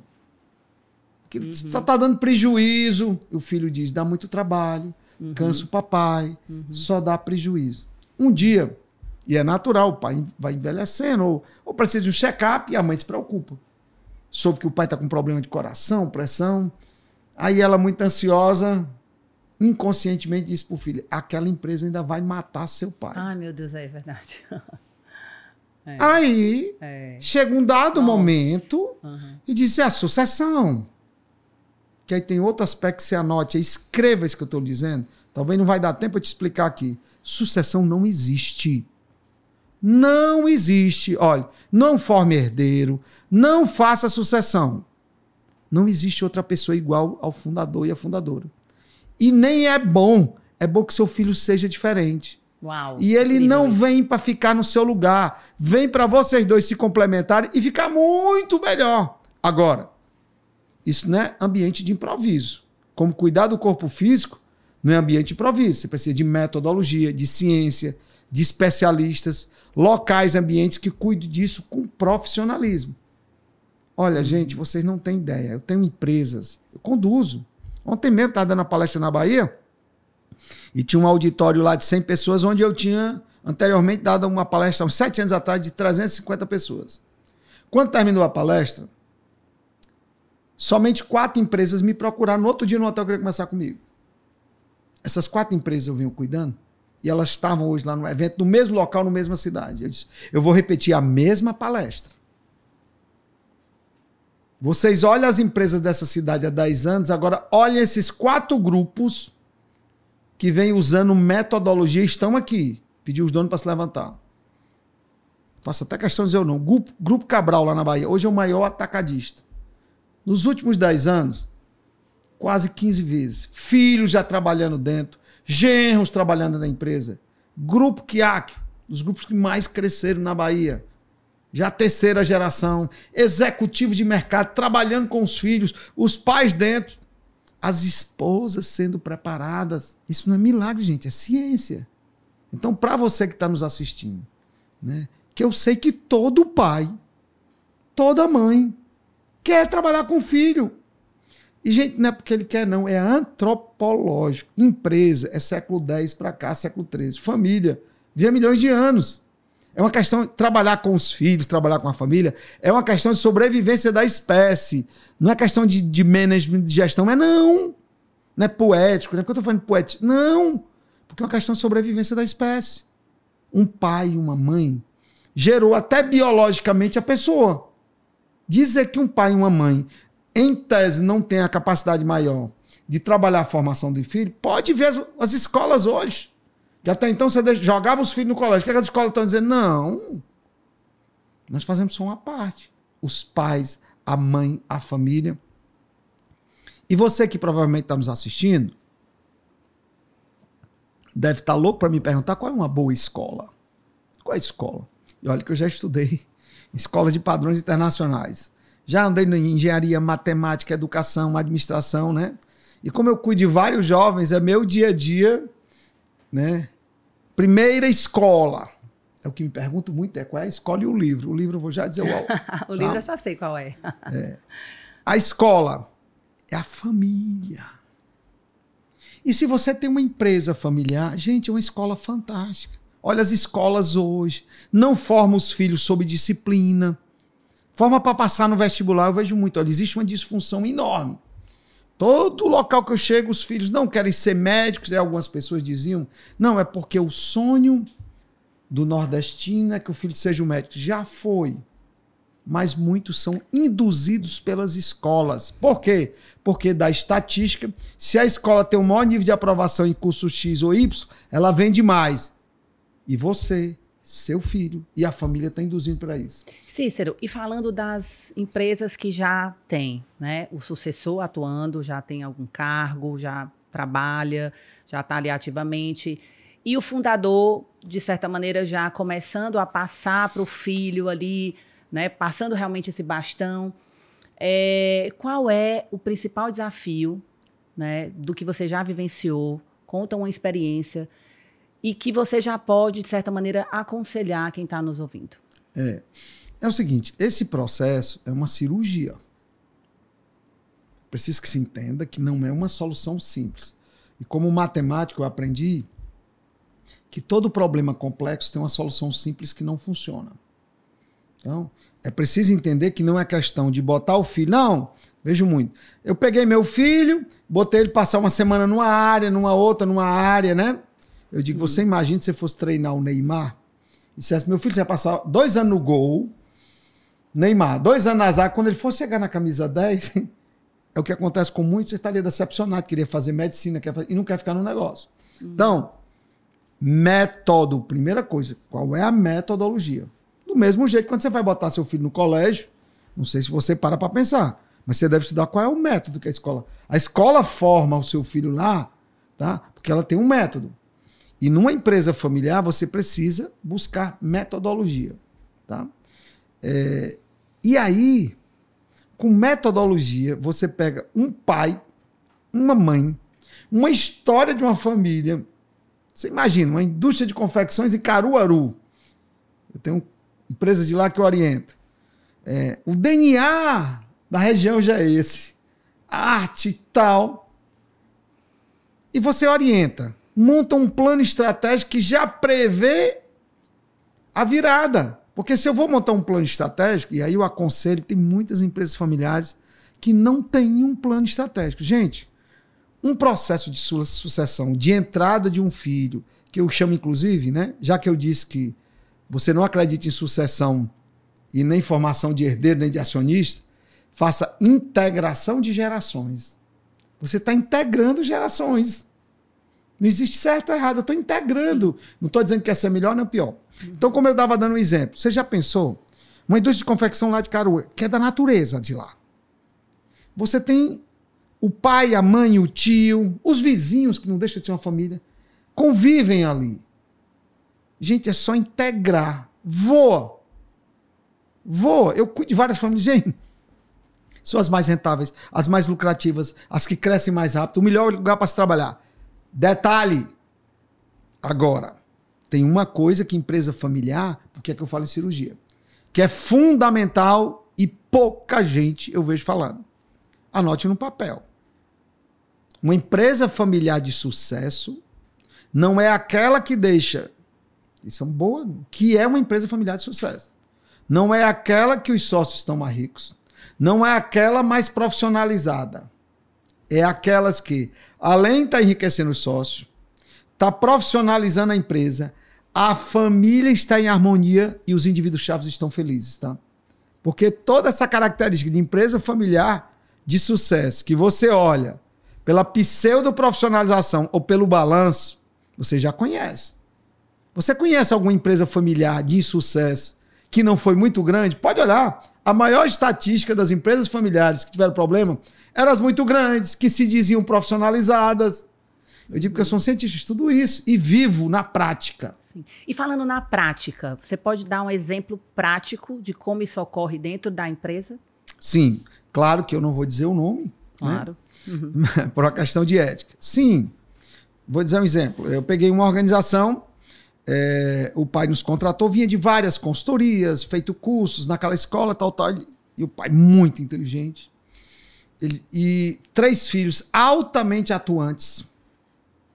E ele disse: não, aqui é um colegiado, e um filho assistiu uma palestra minha e me levou um dia para visitar a empresa. No outro dia eu só podia visitar. E ele me disse exatamente o que muita gente olha: o papai tem pavor à consultoria, né? Eu disse: fica tranquilo que eu não sou consultor, Muitas sou vezes o filho querendo, tendo interesse de fazer, né, querendo organizar, e o pai ainda está com a visão, Sim. às vezes um pouco mais conservadora, né, e não quer. E não acredita mesmo. Não acredita. Né? Acha uhum. que não tem, né? Uhum. E eu lembro que esse pai, quando me viu lá, Chegou e o pai, ele é muito assertivo, hoje é um grande amigo. E ele disse: mais um consultor que vocês estão trazendo para cá. Olha as consultorias que tem aqui, curso vocês vivem fazendo, e eu não vejo mudança. E realmente era um exagero, tinha certa mudança. Mas, e aí ele me foi direto. Eu sei que o senhor é muito estudioso, pesquisas internacionais. Qual é o problema de uma empresa familiar num processo de sucessão? Você anote aí. Só existe um problema. Hum falta de humildade. Porque na hora do sucesso é a pior época de uma empresa familiar. Por quê? Primeiro que você não aceita mudar. Você começa a receber prêmio. Sai nas revistas. É todo mundo dizendo que você é o melhor. Você vê o patrimônio crescendo. Só que assim como a árvore que cresce muita copa e você não observa o tronco e as raízes, quanto mais cresce, pior está ficando. Né? Então, nesse caso prático, eram três filhos. Quando eu falei isso para ele, ele olhou para mim. Que ele, ele só ia conversar três minutos comigo. Ele ficou três horas.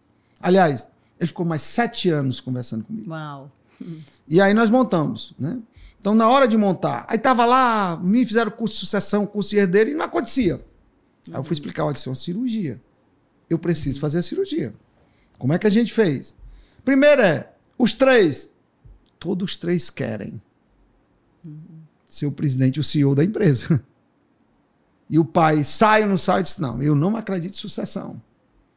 Eles vão ascender com o senhor aqui. Então, primeira coisa é, qual é o perfil ideal? Qual é o filho ideal dos três? Ainda tem isso, né? Só tem, isso é. tem técnica. Então, primeiro o que é que a gente faz? Eu montei o plano estratégico da empresa, montei o plano estratégico da família e alinhei então a empresa vai para esse patamar, a família concorda, olha, a família está aumentando, tal, tal, tal. A partir daquele plano estratégico, aí eu comecei a definir qual é o perfil ideal do CEO uhum. para conduzir essa empresa. Uhum. Nesse período eu já vinha mentorando todos os três. A gente tem toda uma metodologia com 60 tópicos, onde um é bom, onde não é, né? E aí chama, aí bom, chegou o momento de decidir Provavelmente pode até o pai estar tá assistindo. É uma grande empresa no Brasil. Ele todo canto que ele vai, ele fala disso, dessa história. E que ele chegou, aí disse: olha, tá aqui essas possibilidades, a família decidir, no caso a mãe e o pai aqui o decidir, né? E aí eles disseram: não, o Instituto Empresarial é que vai decidir.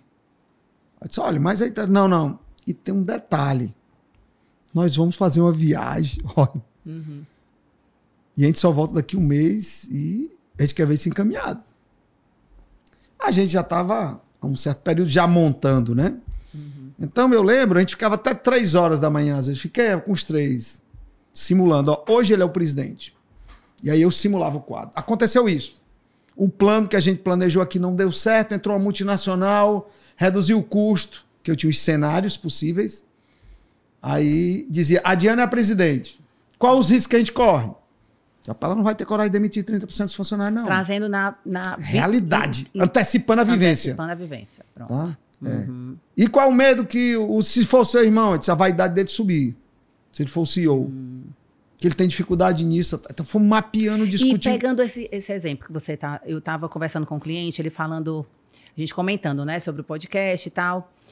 E eles falaram assim pra mim, os dois filhos, estava a mãe presente, e os filhos falaram assim pra mim, Diana, o principal desafio nosso é o seguinte: nós já enxergamos que precisamos fazer muitas mudanças na empresa, queremos fazer, mas a nossa mãe, falando assim, não deixa a gente fazer.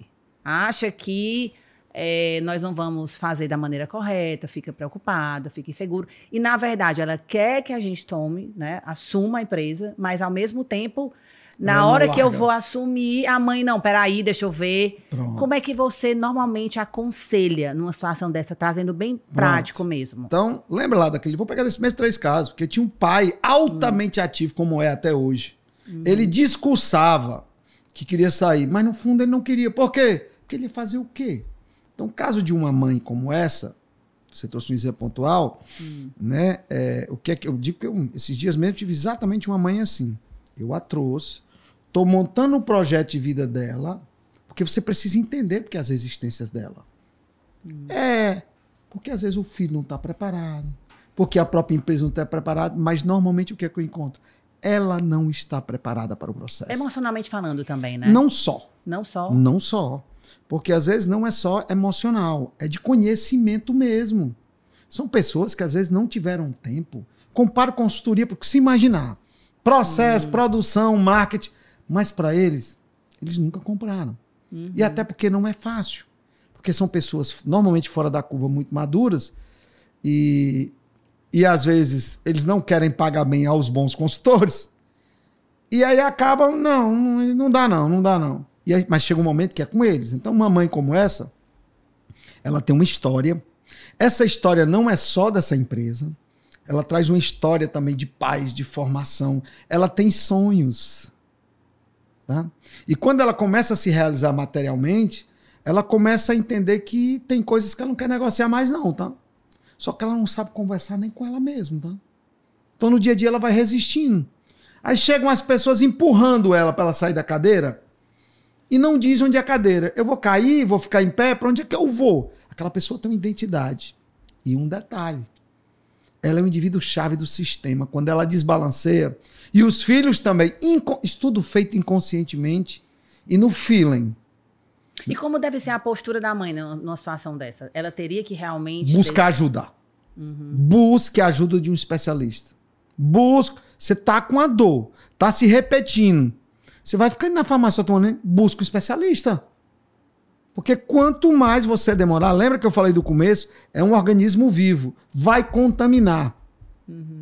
E se você não cuidar, quem vai pagar essa conta é seu neto. Tá. Que vai chegar muito maior na ponta. Então, num caso como esse, eu te disse como deveria fazer. É claro que cada caso é um caso, Sim. tem uma história. É, e na né? verdade a ideia é aqui, porque obviamente nem todos vão poder contratar o Cícero Rocha e contratar uma consultoria, né? Enfim. Então, Mas eu queria dar uma, uma sugestão como uma sugestão de saúde. Sim, pronto. Tem vídeos, por exemplo, só você está ajudando isso aqui, tá? Olha o que tem vídeos meu no Instituto Empresarial, os meninos aqui mesmo levantaram. Tem muita coisa que você ouviu, o que eu encontro de pessoas em aviões, e diz, professor, eu assisti um vídeo do senhor, assisti uma palestra do senhor, no outro dia eu já mudei a relação com meu filho. Pronto. Então você sugere que veja vídeos, procure informação, tem livros, né? Sim. Que falam disso. Livros tem poucos. Tem poucos. Por quê? Porque eu entendo essa mãe. Ela vive uma coisa muito prática. Não dá, com todo respeito, para estar só assistindo ou lendo livro de aeroporto. Porque ela sabe de uma realidade. Mas tem um ditadozinho popular que eu acho fantástico. Aliás, eu acho quântico esse ditado. Quem procura, Acha? se você estiver nos assistindo, isso aqui eu lhe garanto. Se você procurar a solução, procure do jeito que eu estou falando aqui, eu lhe garanto que vai aparecer. Tá?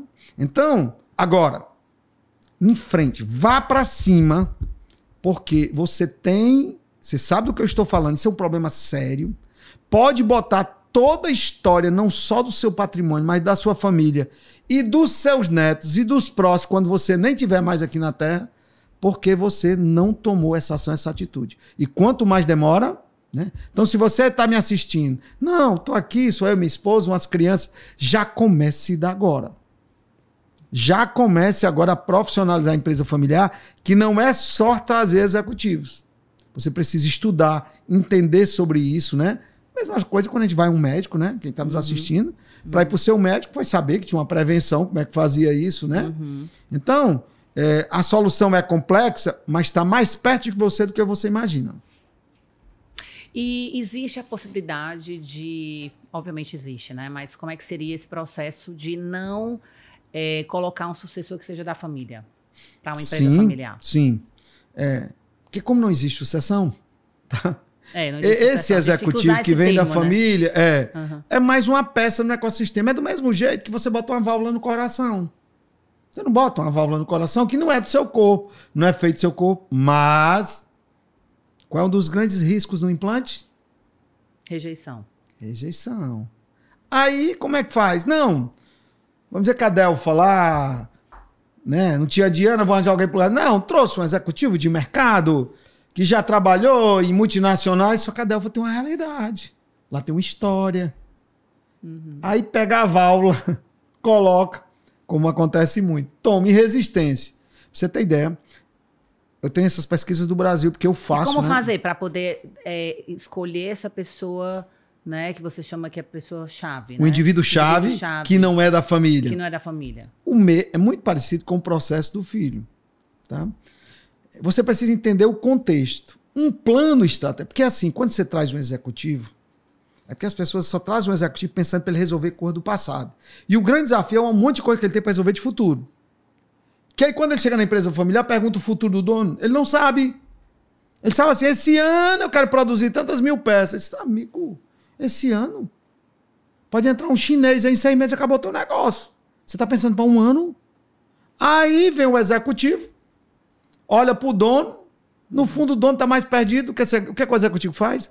Começa também por falta de orientação, porque o executivo também precisa ser orientado. Ele começa a pegar as ideias da empresa anterior e aplicar, porque é a escapatória dele. Aí eu vejo executivo que deixa de ser executivo, se torna consultor, assessor, conselheiro e não é executivo. Porque ó, tem umas profissões aqui que é muito parecido, mas é absurdamente diferente. Empresário, hum. conselheiro, consultor, assessor e executivo. Uhum. Não invente de ser. Né? Então, é, para a escolha desse, quando eu tenho um plano bem definido, um plano estratégico, eu entendo o perfil dos executivos. E quando ele chega, eu já digo: meu filho, tá aqui, você é craque. Tá? Mas eu tô, tô lhe contratando. Inclusive, na seleção, eu já vou perguntando, né, Diana? Se eu vou pegar uma empresa que eu vou duplicar o tamanho, Uhum. Que eu vou ter que duplicar esse tamanho quando abrir mercado. Aí eu já vou na entrevista dizendo: me conte aí, que eu participo muito dessas entrevistas dessas pessoas chaves. Uhum. Por quê? Porque a estatística é um assombro. Uhum. 70% não dá certo. Uhum. É mesmo. É um desastre. Né? Tem um Dois anos, currículo, mas a verdade não é. O cara é bom. Não, não, não. O cara é bom. Só que foi escolhido o cara certo, mas na hora errada e no lugar errado, tá? Por quê? Porque quem tem que dar isso é. E o Hunter, que faz a seleção, a primeira coisa que ele pergunta ao dono, qual o perfil, como é que você... O dono não sabe. Aí o, o dono diz, vamos, vamos construir comigo? O Hunter não entende da essência da sua empresa. É, hierarquicamente, quando você está falando do cargo mais operacional, eu estou te falando Sim, de cargo estratégico. Lógico. Que ele vai lidar com o dono, com a complexidade, uhum. os processos normalmente não estão muito bem definidos, ele vai ter que. Uhum. Não. O Hunter também. Aí o Hunter vem e faz o quê? Copia, cola de outro canto. Ó, oh, o cara disse: não sabe, eu vou ajudar. É assim, ó, esse cara aqui trabalhou muito bem, mas noutra empresa. Uhum. É culpa do Hunter? Não. Uhum. Talvez o Hunter deveria pensar mais nisso. Mas é a empresa tem que dizer: olha, eu tenho um plano estratégico disso. Vou seja, abrir é em Angola. Algo, é algo que tem que ser feito assim com muito critério, muito cuidado e Sim. realmente com assessoria, né? Não é. pode ser de E, gente, jeito. isso não é caro. O que eu estou falando aqui, pelo amor de Deus. Não é caro. Agora que precisa ser feito. Uhum. É como ir um médico. Às vezes não é caro, mas você vai tomar remédio sem ir. Uhum. Né? E então, assim, com isso você ajuda. Por quê? Primeiro, o perfil. O executivo sabe, tem um plano alinhado, que às vezes um executivo desse chega na empresa. Não tem uma avaliação de desempenho. Tem para todo mundo, não tem a dele. O plano ajuda. Legal. A tá todo mês, o que está previsto, o que está realizado. Não sei se eu consegui. É claro, gente, nós estamos falando de ordem geral. Para a sua realidade, deve ter as especificidades, né, Diana? Mas Sim, aqui e a gente vou- está tentando. É, mas aqui- na verdade a gente vai, você vai falando, a gente vai imaginando aqui o que, que a gente pode fazer para agregar, né, para os nossos clientes. Eu fico buscando, inclusive, pensar na realidade, né, Sim. de cada um deles. Se colocando no lugar se dele. colocando né, no lugar. E aí falando assim, nessa questão do da relação pai-filho, né, familiares, fora do contexto da empresa. Eu acredito que também é um grande desafio e como é, lidar com os momentos fora de empresa para que não estejam falando de empresa. Daqui a pouco começa uma relação ali gostosa de passeio, de convivência. Daqui a pouco entra o assunto empresa. O que é que você aconselha? Primeira coisa, é preciso entender as coisas. É um processo educacional. É do mesmo jeito, você tem uma criança que come no sofá, come se onde. Você diz, não, meu filho, você tem que comer na mesa. Isso é um processo educacional. Então, Tem, essas a- disciplina, é um processo educacional. Aham. E a disciplina ela é consequência. consequência. Eu só me disciplino se eu me educo. né? Uhum. Então, primeiro é entender os papéis. Tem papel que eu sou indivíduo-chave. Tem papel que eu estou em família. Tem papel que eu estou dentro da empresa. E tem papel que eu estou como dono, como sócio. São papéis diferentes. Não é questão de certo e errado. Claro. Como você gosta bem de exemplo prático, eu vou citar aqui de uma jovem que eu estava mentorando, de um grande grupo de concessionários do Brasil. E ela era mais nova. Mais uma máquina, menina. Já tinha preparado a irmã, um primo que era diretor. Mas para mim que vivo olhando craques, quando eu bato o olho, eu disse: caramba, essa menina aí. Mas ela era mais jovem. E aí, preparando, vai, a crítica dela era: professor, toda vida que eu chego, meu pai não valoriza meus projetos, não avança e tal. E o pai, um carinho por ela assustador, né? E aí, olha o que é uma orientação metodológica. Legal. Comecei a participar de Fala montar aí. umas reuniões. Conta eu disse, olha, gente. toda a vida, e como você é estudiosa também da, da neurociência, né? Eu disse, a partir de agora, você está fazendo comandos. Aí eu fui para a reunião, como era a reunião quando ela chegava? Painho. Aí abraçava Uhum. ele, tal, tal. Bom, vamos começar a reunião. Só que ela já tinha feito o comando, tá? É, Era a menininha dele, tá? E ela muito bacana, a menina tal, tal. Aí tudo que ela Doce, falava, aí eu olhava só o olhar dele, sabe? Aí eu disse, agora vamos fazer o comando diferente. E ela dizia, só acha que. Aí ela dizia, pode falar, minha filha, uma besteira, né? Uma besteira dessa funciona. Aí disse, é que minha filha, isso é ciência. Mas você só tem uma saída. Eu confio no seu médico ou não vai. Vamos experimentar? Vamos. E ensinei os comandos das reuniões. Legal. né? Aí, rapaz, ela me ligou assim. Ela até brincou. Esse professor, às vezes, eu acho que o senhor é um bruxo. Eu Deu tudo certo. Os médicos também, naquela época, eram chamados de bruxo. É, não. Aí ela começou a entrar na reunião. tá, são- foram várias situações, né? Mas ela começou, ela entrava toda a briga, mas, pai, eu sei que o senhor é o presidente e o dono da empresa. E o senhor me colocou como executivo. O projeto é esse. esse. Agora, terminou a reunião, você vai fazer o comando dele de pai, tá? Dá o abraço, pai. Porque senão ele vai gerar uma resistência Legal. que tá perdendo a filha. A filha virou uma executiva. Estão entendendo o que eu tô falando? Tem que se Legal. posicionar pai, mas tem que se posicionar com mãe. Porque eu vejo muita filha começa a se posicionar como executiva, o pai começa a resistir com a filha. É porque ele não quer perder isso, né? Pronto. Ele não quer perder. Não sei se eu consegui dar um exemplo prático. Isso aqui Uhum. é, é fato, viu, gente? Se eu tô te dizendo a você, é que acontece diariamente comigo. É, legal. E me fala uma coisa com relação aos conflitos, né? Porque, obviamente, a gente não vai falar nem aqui de respeito. É óbvio que tem que haver o respeito. Mas, obviamente, a intimidade, né? Permite que a gente tenha uma relação de, mais, de ficar mais à vontade para falar o que pensa. E o que é que você sugere nessa relação, né? De conflitos, é, de como conduzir para que cada vez mais seja uma uma relação mais tranquila. É, é, primeiro é entender que nós, seres humanos, estamos em conflito. Porque o problema também, eu vejo isso no meu dia a dia, meus mentorados, eu mentoro muitos jovens CEOs e presidentes. Eu mentoro gente de 2 anos a 94 anos, tá? Então, a primeira coisa é entender que nós também estamos em conflito. Porque a primeira característica quando você está é a perda da consciência. Eu fico achando que o outro é que tem conflito. Esse é o primeiro passo. Né? Quando eu começo a entender que eu tenho conflitos, eu dizer que eu estou conflito não é concordar com seus conflitos. isso já ajuda a entender que existe um grande movimento de dentro para fora. Tá?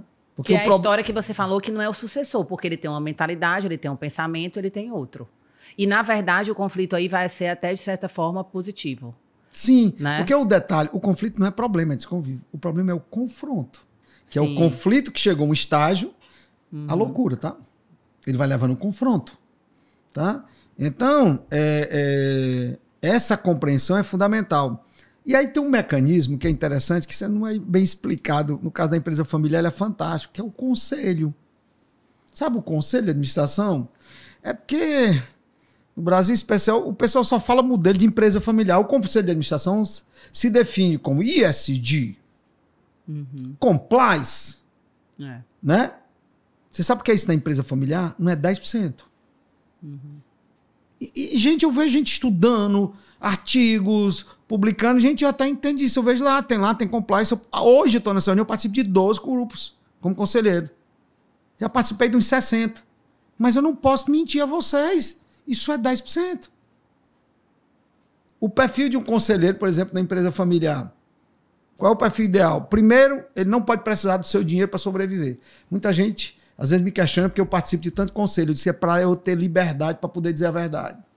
Empresa familiar, conselheiro que viver só do, daquele dinheiro, ele não vai dizer a verdade. Segundo, tem que entender de gestão. Não é do negócio, do negócio entende o cliente. Ah, eu vou para a indústria de confecção, vou ter trazer um conselheiro para a indústria de confecção. Por que, é que ele vai lhe agregar? Desse tamanho. Você tem que entender alguém que entenda de pessoas, de família, de comportamento humano. E o ambiente de conselho, e um bom conselheiro, o último aspecto, tem que estar com a terapia em dia, tá? Então, por quê? O ambiente do conselho, olha como é legal, porque tem muita gente que está me assistindo, empresário que eu conheço muito bem, que corre a léguas de terapia, tá? Naquela época terapia era coisa de doido, né? Ó, oh, gente, os conselhos de empresa familiar que eu monto, cria um ambiente bem direitinho para terapia, tá? Claro, todo respeito aos psicólogos e psiquiatras, não estou me propondo, mas é o um encaminhamento. Sim. E ali você resolve um monte, alivia de encaminhamentos, às vezes até para o fundador, o indivíduo chave compreender que precisa de terapia. Sim. A presença do agente externo uma vez por mês, esse tipo de aconselhamento. Então, ajuda muito a reduzir conflitos. Olha, para quem está nos assistindo, gente, eu lido com situações complexas, você nem imagina do que pode acontecer numa empresa familiar. Numa empresa familiar ou numa família empresária. Mas todos eles começou um problema bem pequeno igual o seu. Uhum. Que não foi cuidado. Que não foi trabalhado. Né? Então, os conflitos faz parte, tá? Mas eu queria, para quem está nos assistindo, que essa oportunidade você está. Gente, tem como resolver isso. Tem como passar essa dor. Procura. Tem uhum. como. Tem uhum. método. Não deixe acabar sua família, perder a harmonia. Você é empresário bem infeliz. Não é assim que funciona. Uhum. E o que é que você mais vê de errado? Assim, que você diz, nossa, é comum demais. Nossa, eu chego, quando eu começo uma consultoria, é de, é de eu, eu, eu já vejo isso de cara que é bem comum nas empresas familiares e que, assim, é super prejudicial para a empresa? É, ela não se permite a mudar. Já está fechada, muitas é. vezes com aquilo bem enraizado, é. mentalidade. É, é, é, é um problema de autopercepção. Não se percebe. Lembra que eu falei no início? É, principalmente na fase do sucesso. Rapaz, fica anestesiado. Uhum. Tá tudo bem já, né? Por que, que vou mexer? É um pseudo bem, né? É o mesmo uhum. processo do drogado, do cara que tá alcoolizado. Tá tudo, é. O cara tá morrendo tá de ideia, toma três garrafas de vinho, você pergunta, ele tá rico. Tá? Uhum. E a gente que é especialista, quando a gente olha, diz, caramba. Né? Então, assim, ó, vem, assiste um vídeo como esse. Você não tem ideia. Qual a estatística dos que assistiram esse vídeo da gente? Amanhã, pelo menos, vai lá no site. Procura, pai, procura esse cara assistir o vídeo pouquíssimos, uhum. com medo de mudar. E aqueles que nem assistiram o seu programa. Uhum. Aí ninguém entende, porque 80% não chega. Né? Então, é, essa autopercepção, né, a uhum. baixa autopercepção da situação que se encontra, dos riscos que tem, é chave. Uhum. Tá? Então, buscar, procurar, ouvir, refletir, ver, né? Isso ajuda até como indivíduo e também como empresário, né? Ver isso. Muito cuidado com os modismos na área de gestão no Brasil. É incrível. Você pega cinco anos atrás, quem estava saindo nas melhores revistas como os Case, cinco anos atrás estão lá como corrupto, tal, tal, tal. Então, vai na essência, procura coisa com profundidade. Uhum. Né? Rapaz, o que é isso, o que não é? Porque afinal de contas, amigo, é sua família, é sua vida, é sua empresa. Né? Os outros façam dele, mas você é o que você tem, cara. Faz e o melhor Cícero, possível. Se você pudesse dar agora um conselho para o sucessor que está vivendo um momento de dificuldade nessa transição, com certeza que está aqui ouvindo, querendo encontrar uma estratégia para resolver né, aquela situação que muitas vezes de, de relacionamento com a família, porque a família já tem uma visão, o pai tem uma visão e ele tem outra e quer fazer diferente ali. Qual é o conselho que você dá para esse filho? O que é que ele tem que fazer na prática? É, primeira coisa, não é fácil, né? Tenha paciência. Tá? Porque quando você está num momento de conflito ou de resistência, quanto mais força você dá, mais ela aumenta. Às vezes, por incrível que pareça, silenciar é a melhor solução. Tá? Então, evite bater de frente, mas a todo instante mostre, mostre. Não é mostrar forçando. Tá vendo, papai, como o senhor tá errado? Não, Legal. não. Olha, pai, eu lembro de uma família que eu cuidei. Isso é bom. mostrando o... projetos, mostrando resultados, sim, aquilo sim. que se colocou a fazer, tendo muita proatividade, né? Essa, esse caso. E se colocando no lugar se da colocando no lugar e percebendo o que é de valor para o pai, ele. o que é que para ele ali importa, é, né? Eu tenho um caso aqui, vou trazer um caso prático. Eu cheguei numa empresa que um grupo nos contratou, eram quatro filhas e um filho. E a encomenda do pai era o filho. Não, tá, tem as meninas aí, mas são casadas e tal. E o meu filho não quer nada, babá, a encomenda era o filho. Quando nós fizemos o trabalho metodológico, o menino estava muito distante do, de competência. Uhum. Muito distante. Quando eu olhei, disse, aqui uns 3, 4 anos. Das três filhas, tinha uma que ali, mais quatro meses, ela magia. Uhum. Só que o pai, um senhor de 70 anos, um modelo extremamente machista, uma pessoa maravilhosa, adorava as filhas, mas na cabeça dele, família era para casar, filha era para casar. Hum. Era filho, ele era filho de um homem rico. E as empresas, olha, ele citava um exemplo de um amigo. Olha, fulano, os filhos do meu, tal, tal. E as meninas é assim. Aí, gente, eu estava diante de um processo educacional. Montei a governança, o conselho. O que é que eu montei o conselho? Para eu estar tá doutrinando ele tudo bem lá. Uhum. Olha, é muito interessante que eu, eu acredito muito em educação, né? É, e eu, todo mês, eu levava revistas para ele de negócio, só com cases de mulheres de sucesso. Não falava nada para ele. disse: Olha, ia para essa empresa como tá bem. Pá, pá, pá, pá. E aí, com o tempo, eu, eu antes de dar, eu esperava. Que... Trouxe uma revistinha para mim hoje, não? Vou encurtar a história. Hum. Hoje, a filha é a presidente, a vice-presidente é a irmã, o irmão ainda é executivo está lá, tá? ele não dá um passo. E... Mas com certeza o que foi que ela fez, né? Com certeza ela deve ter buscado ah, estratégias ah, para. Aí, Conta nós, aí, né? Pronto, nos bastidores. Ela foi preparada e também tomou decisão. Nós colocamos para ela, olha, você tem. Aí sempre dizia, mas o papai, né? Eu queria contar até uma coisa, foi engraçada. Hum. Lembra daquela empresa que eu falei que eram os três? Sim. Eu sempre levo clientes meus para visitar outro. Uhum. E ele estava pensando em comprar um avião, esse do pai dos três, só vou olhar apresentar um colega. E esse meu senhor, esse meu cliente, que tinha as filhas. Quando eu cheguei lá, ainda no começo do trabalho, sabe? Aí ele viu os três filhos, disse, ô, oh, homem de sorte. E a filha, eu estava ainda promovendo, eu levei ela com ela e disse, homem de sorte, ó, três filhos, homem. Meu Saiu Deus. sem querer. Gente, não é mais... Você entende o que é um processo educacional.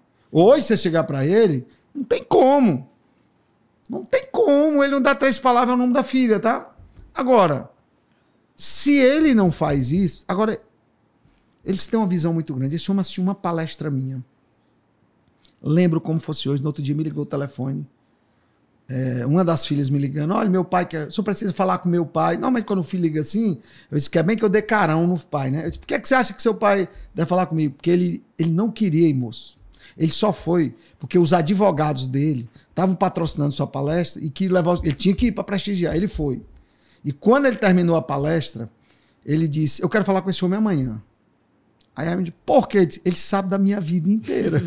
e foi esse senhor, eu trabalhei sete anos com ele, né? Legal. Então, só para você entender, e para esse filho que está nos assistindo, rapaz, é um processo educacional. Então, assim como um professor, você tem que ter paciência, se colocar no lugar do outro, busque processo, monta um conteúdo, que é que ele gosta, leve ele para conhecer, pegue meus vídeos aí na internet, que tem muitos, bota ele para assistir, né? Bota- não um dizendo, ó, pai, é vou um lhe mudar, não. É um trabalho de mindset, né? Assim, né? De Sim, trabalhar a mentalidade educacional. educacional.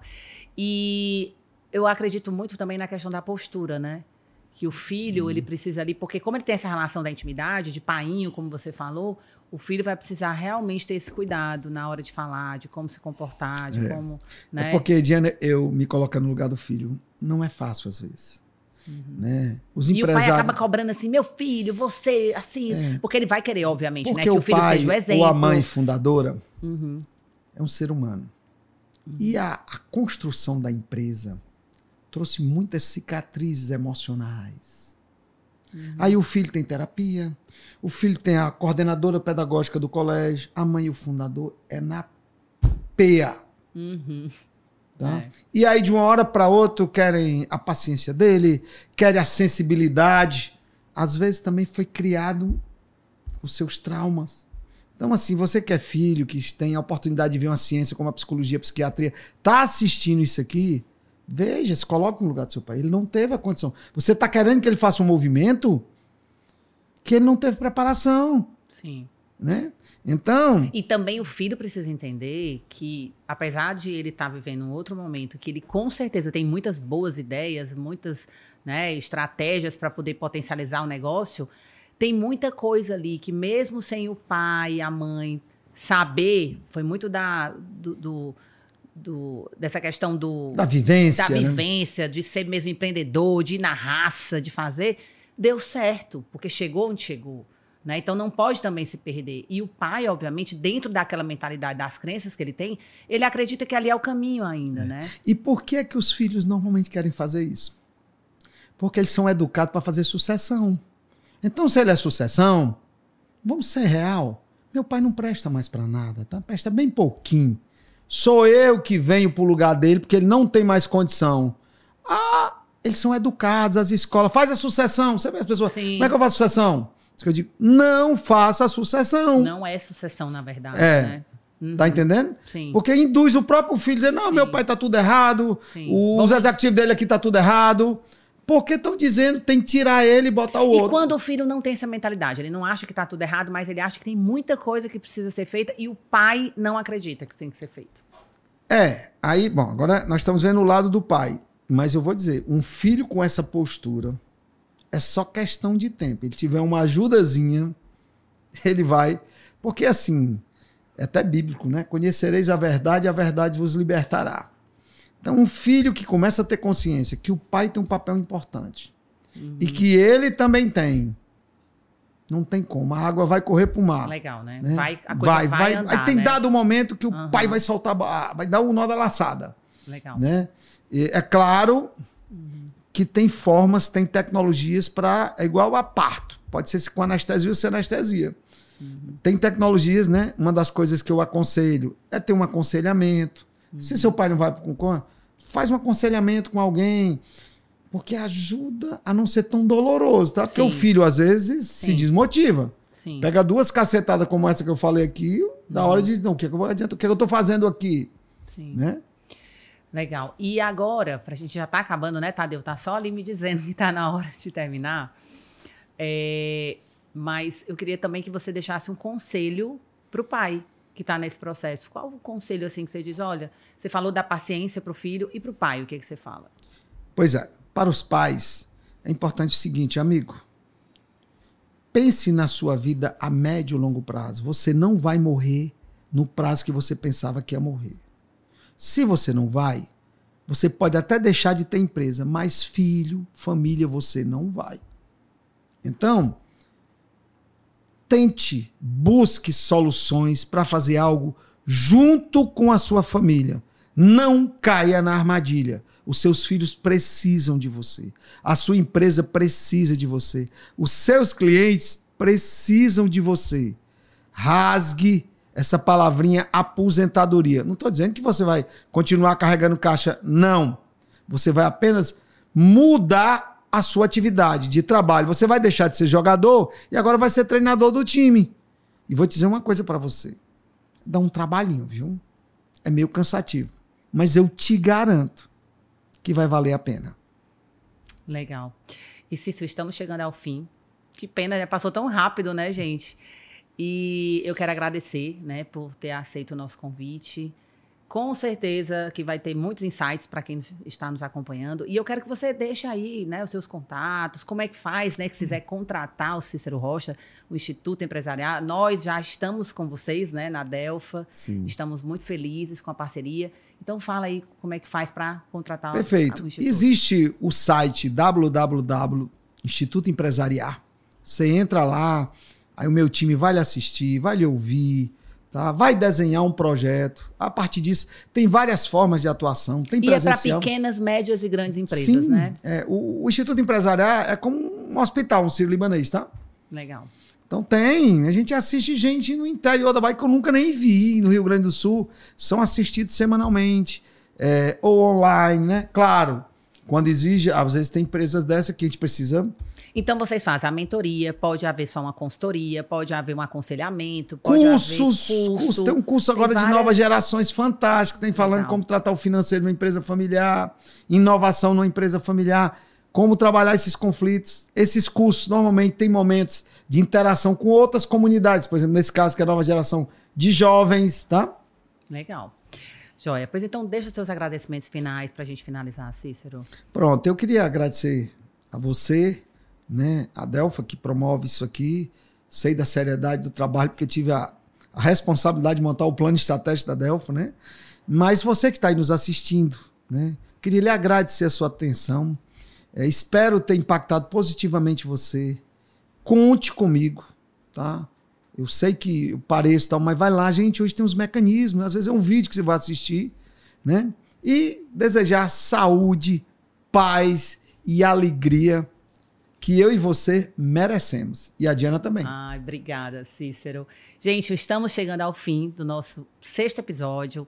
E eu quero pedir para que você compartilhe esse vídeo, ele vai ficar gravado. E se você quiser mais algum tema interessante, também deixa nos comentários, compartilha com as pessoas. Né? E mais uma vez, muito obrigada por, por estar aqui com a gente e fique ligado no próximo episódio. Até já!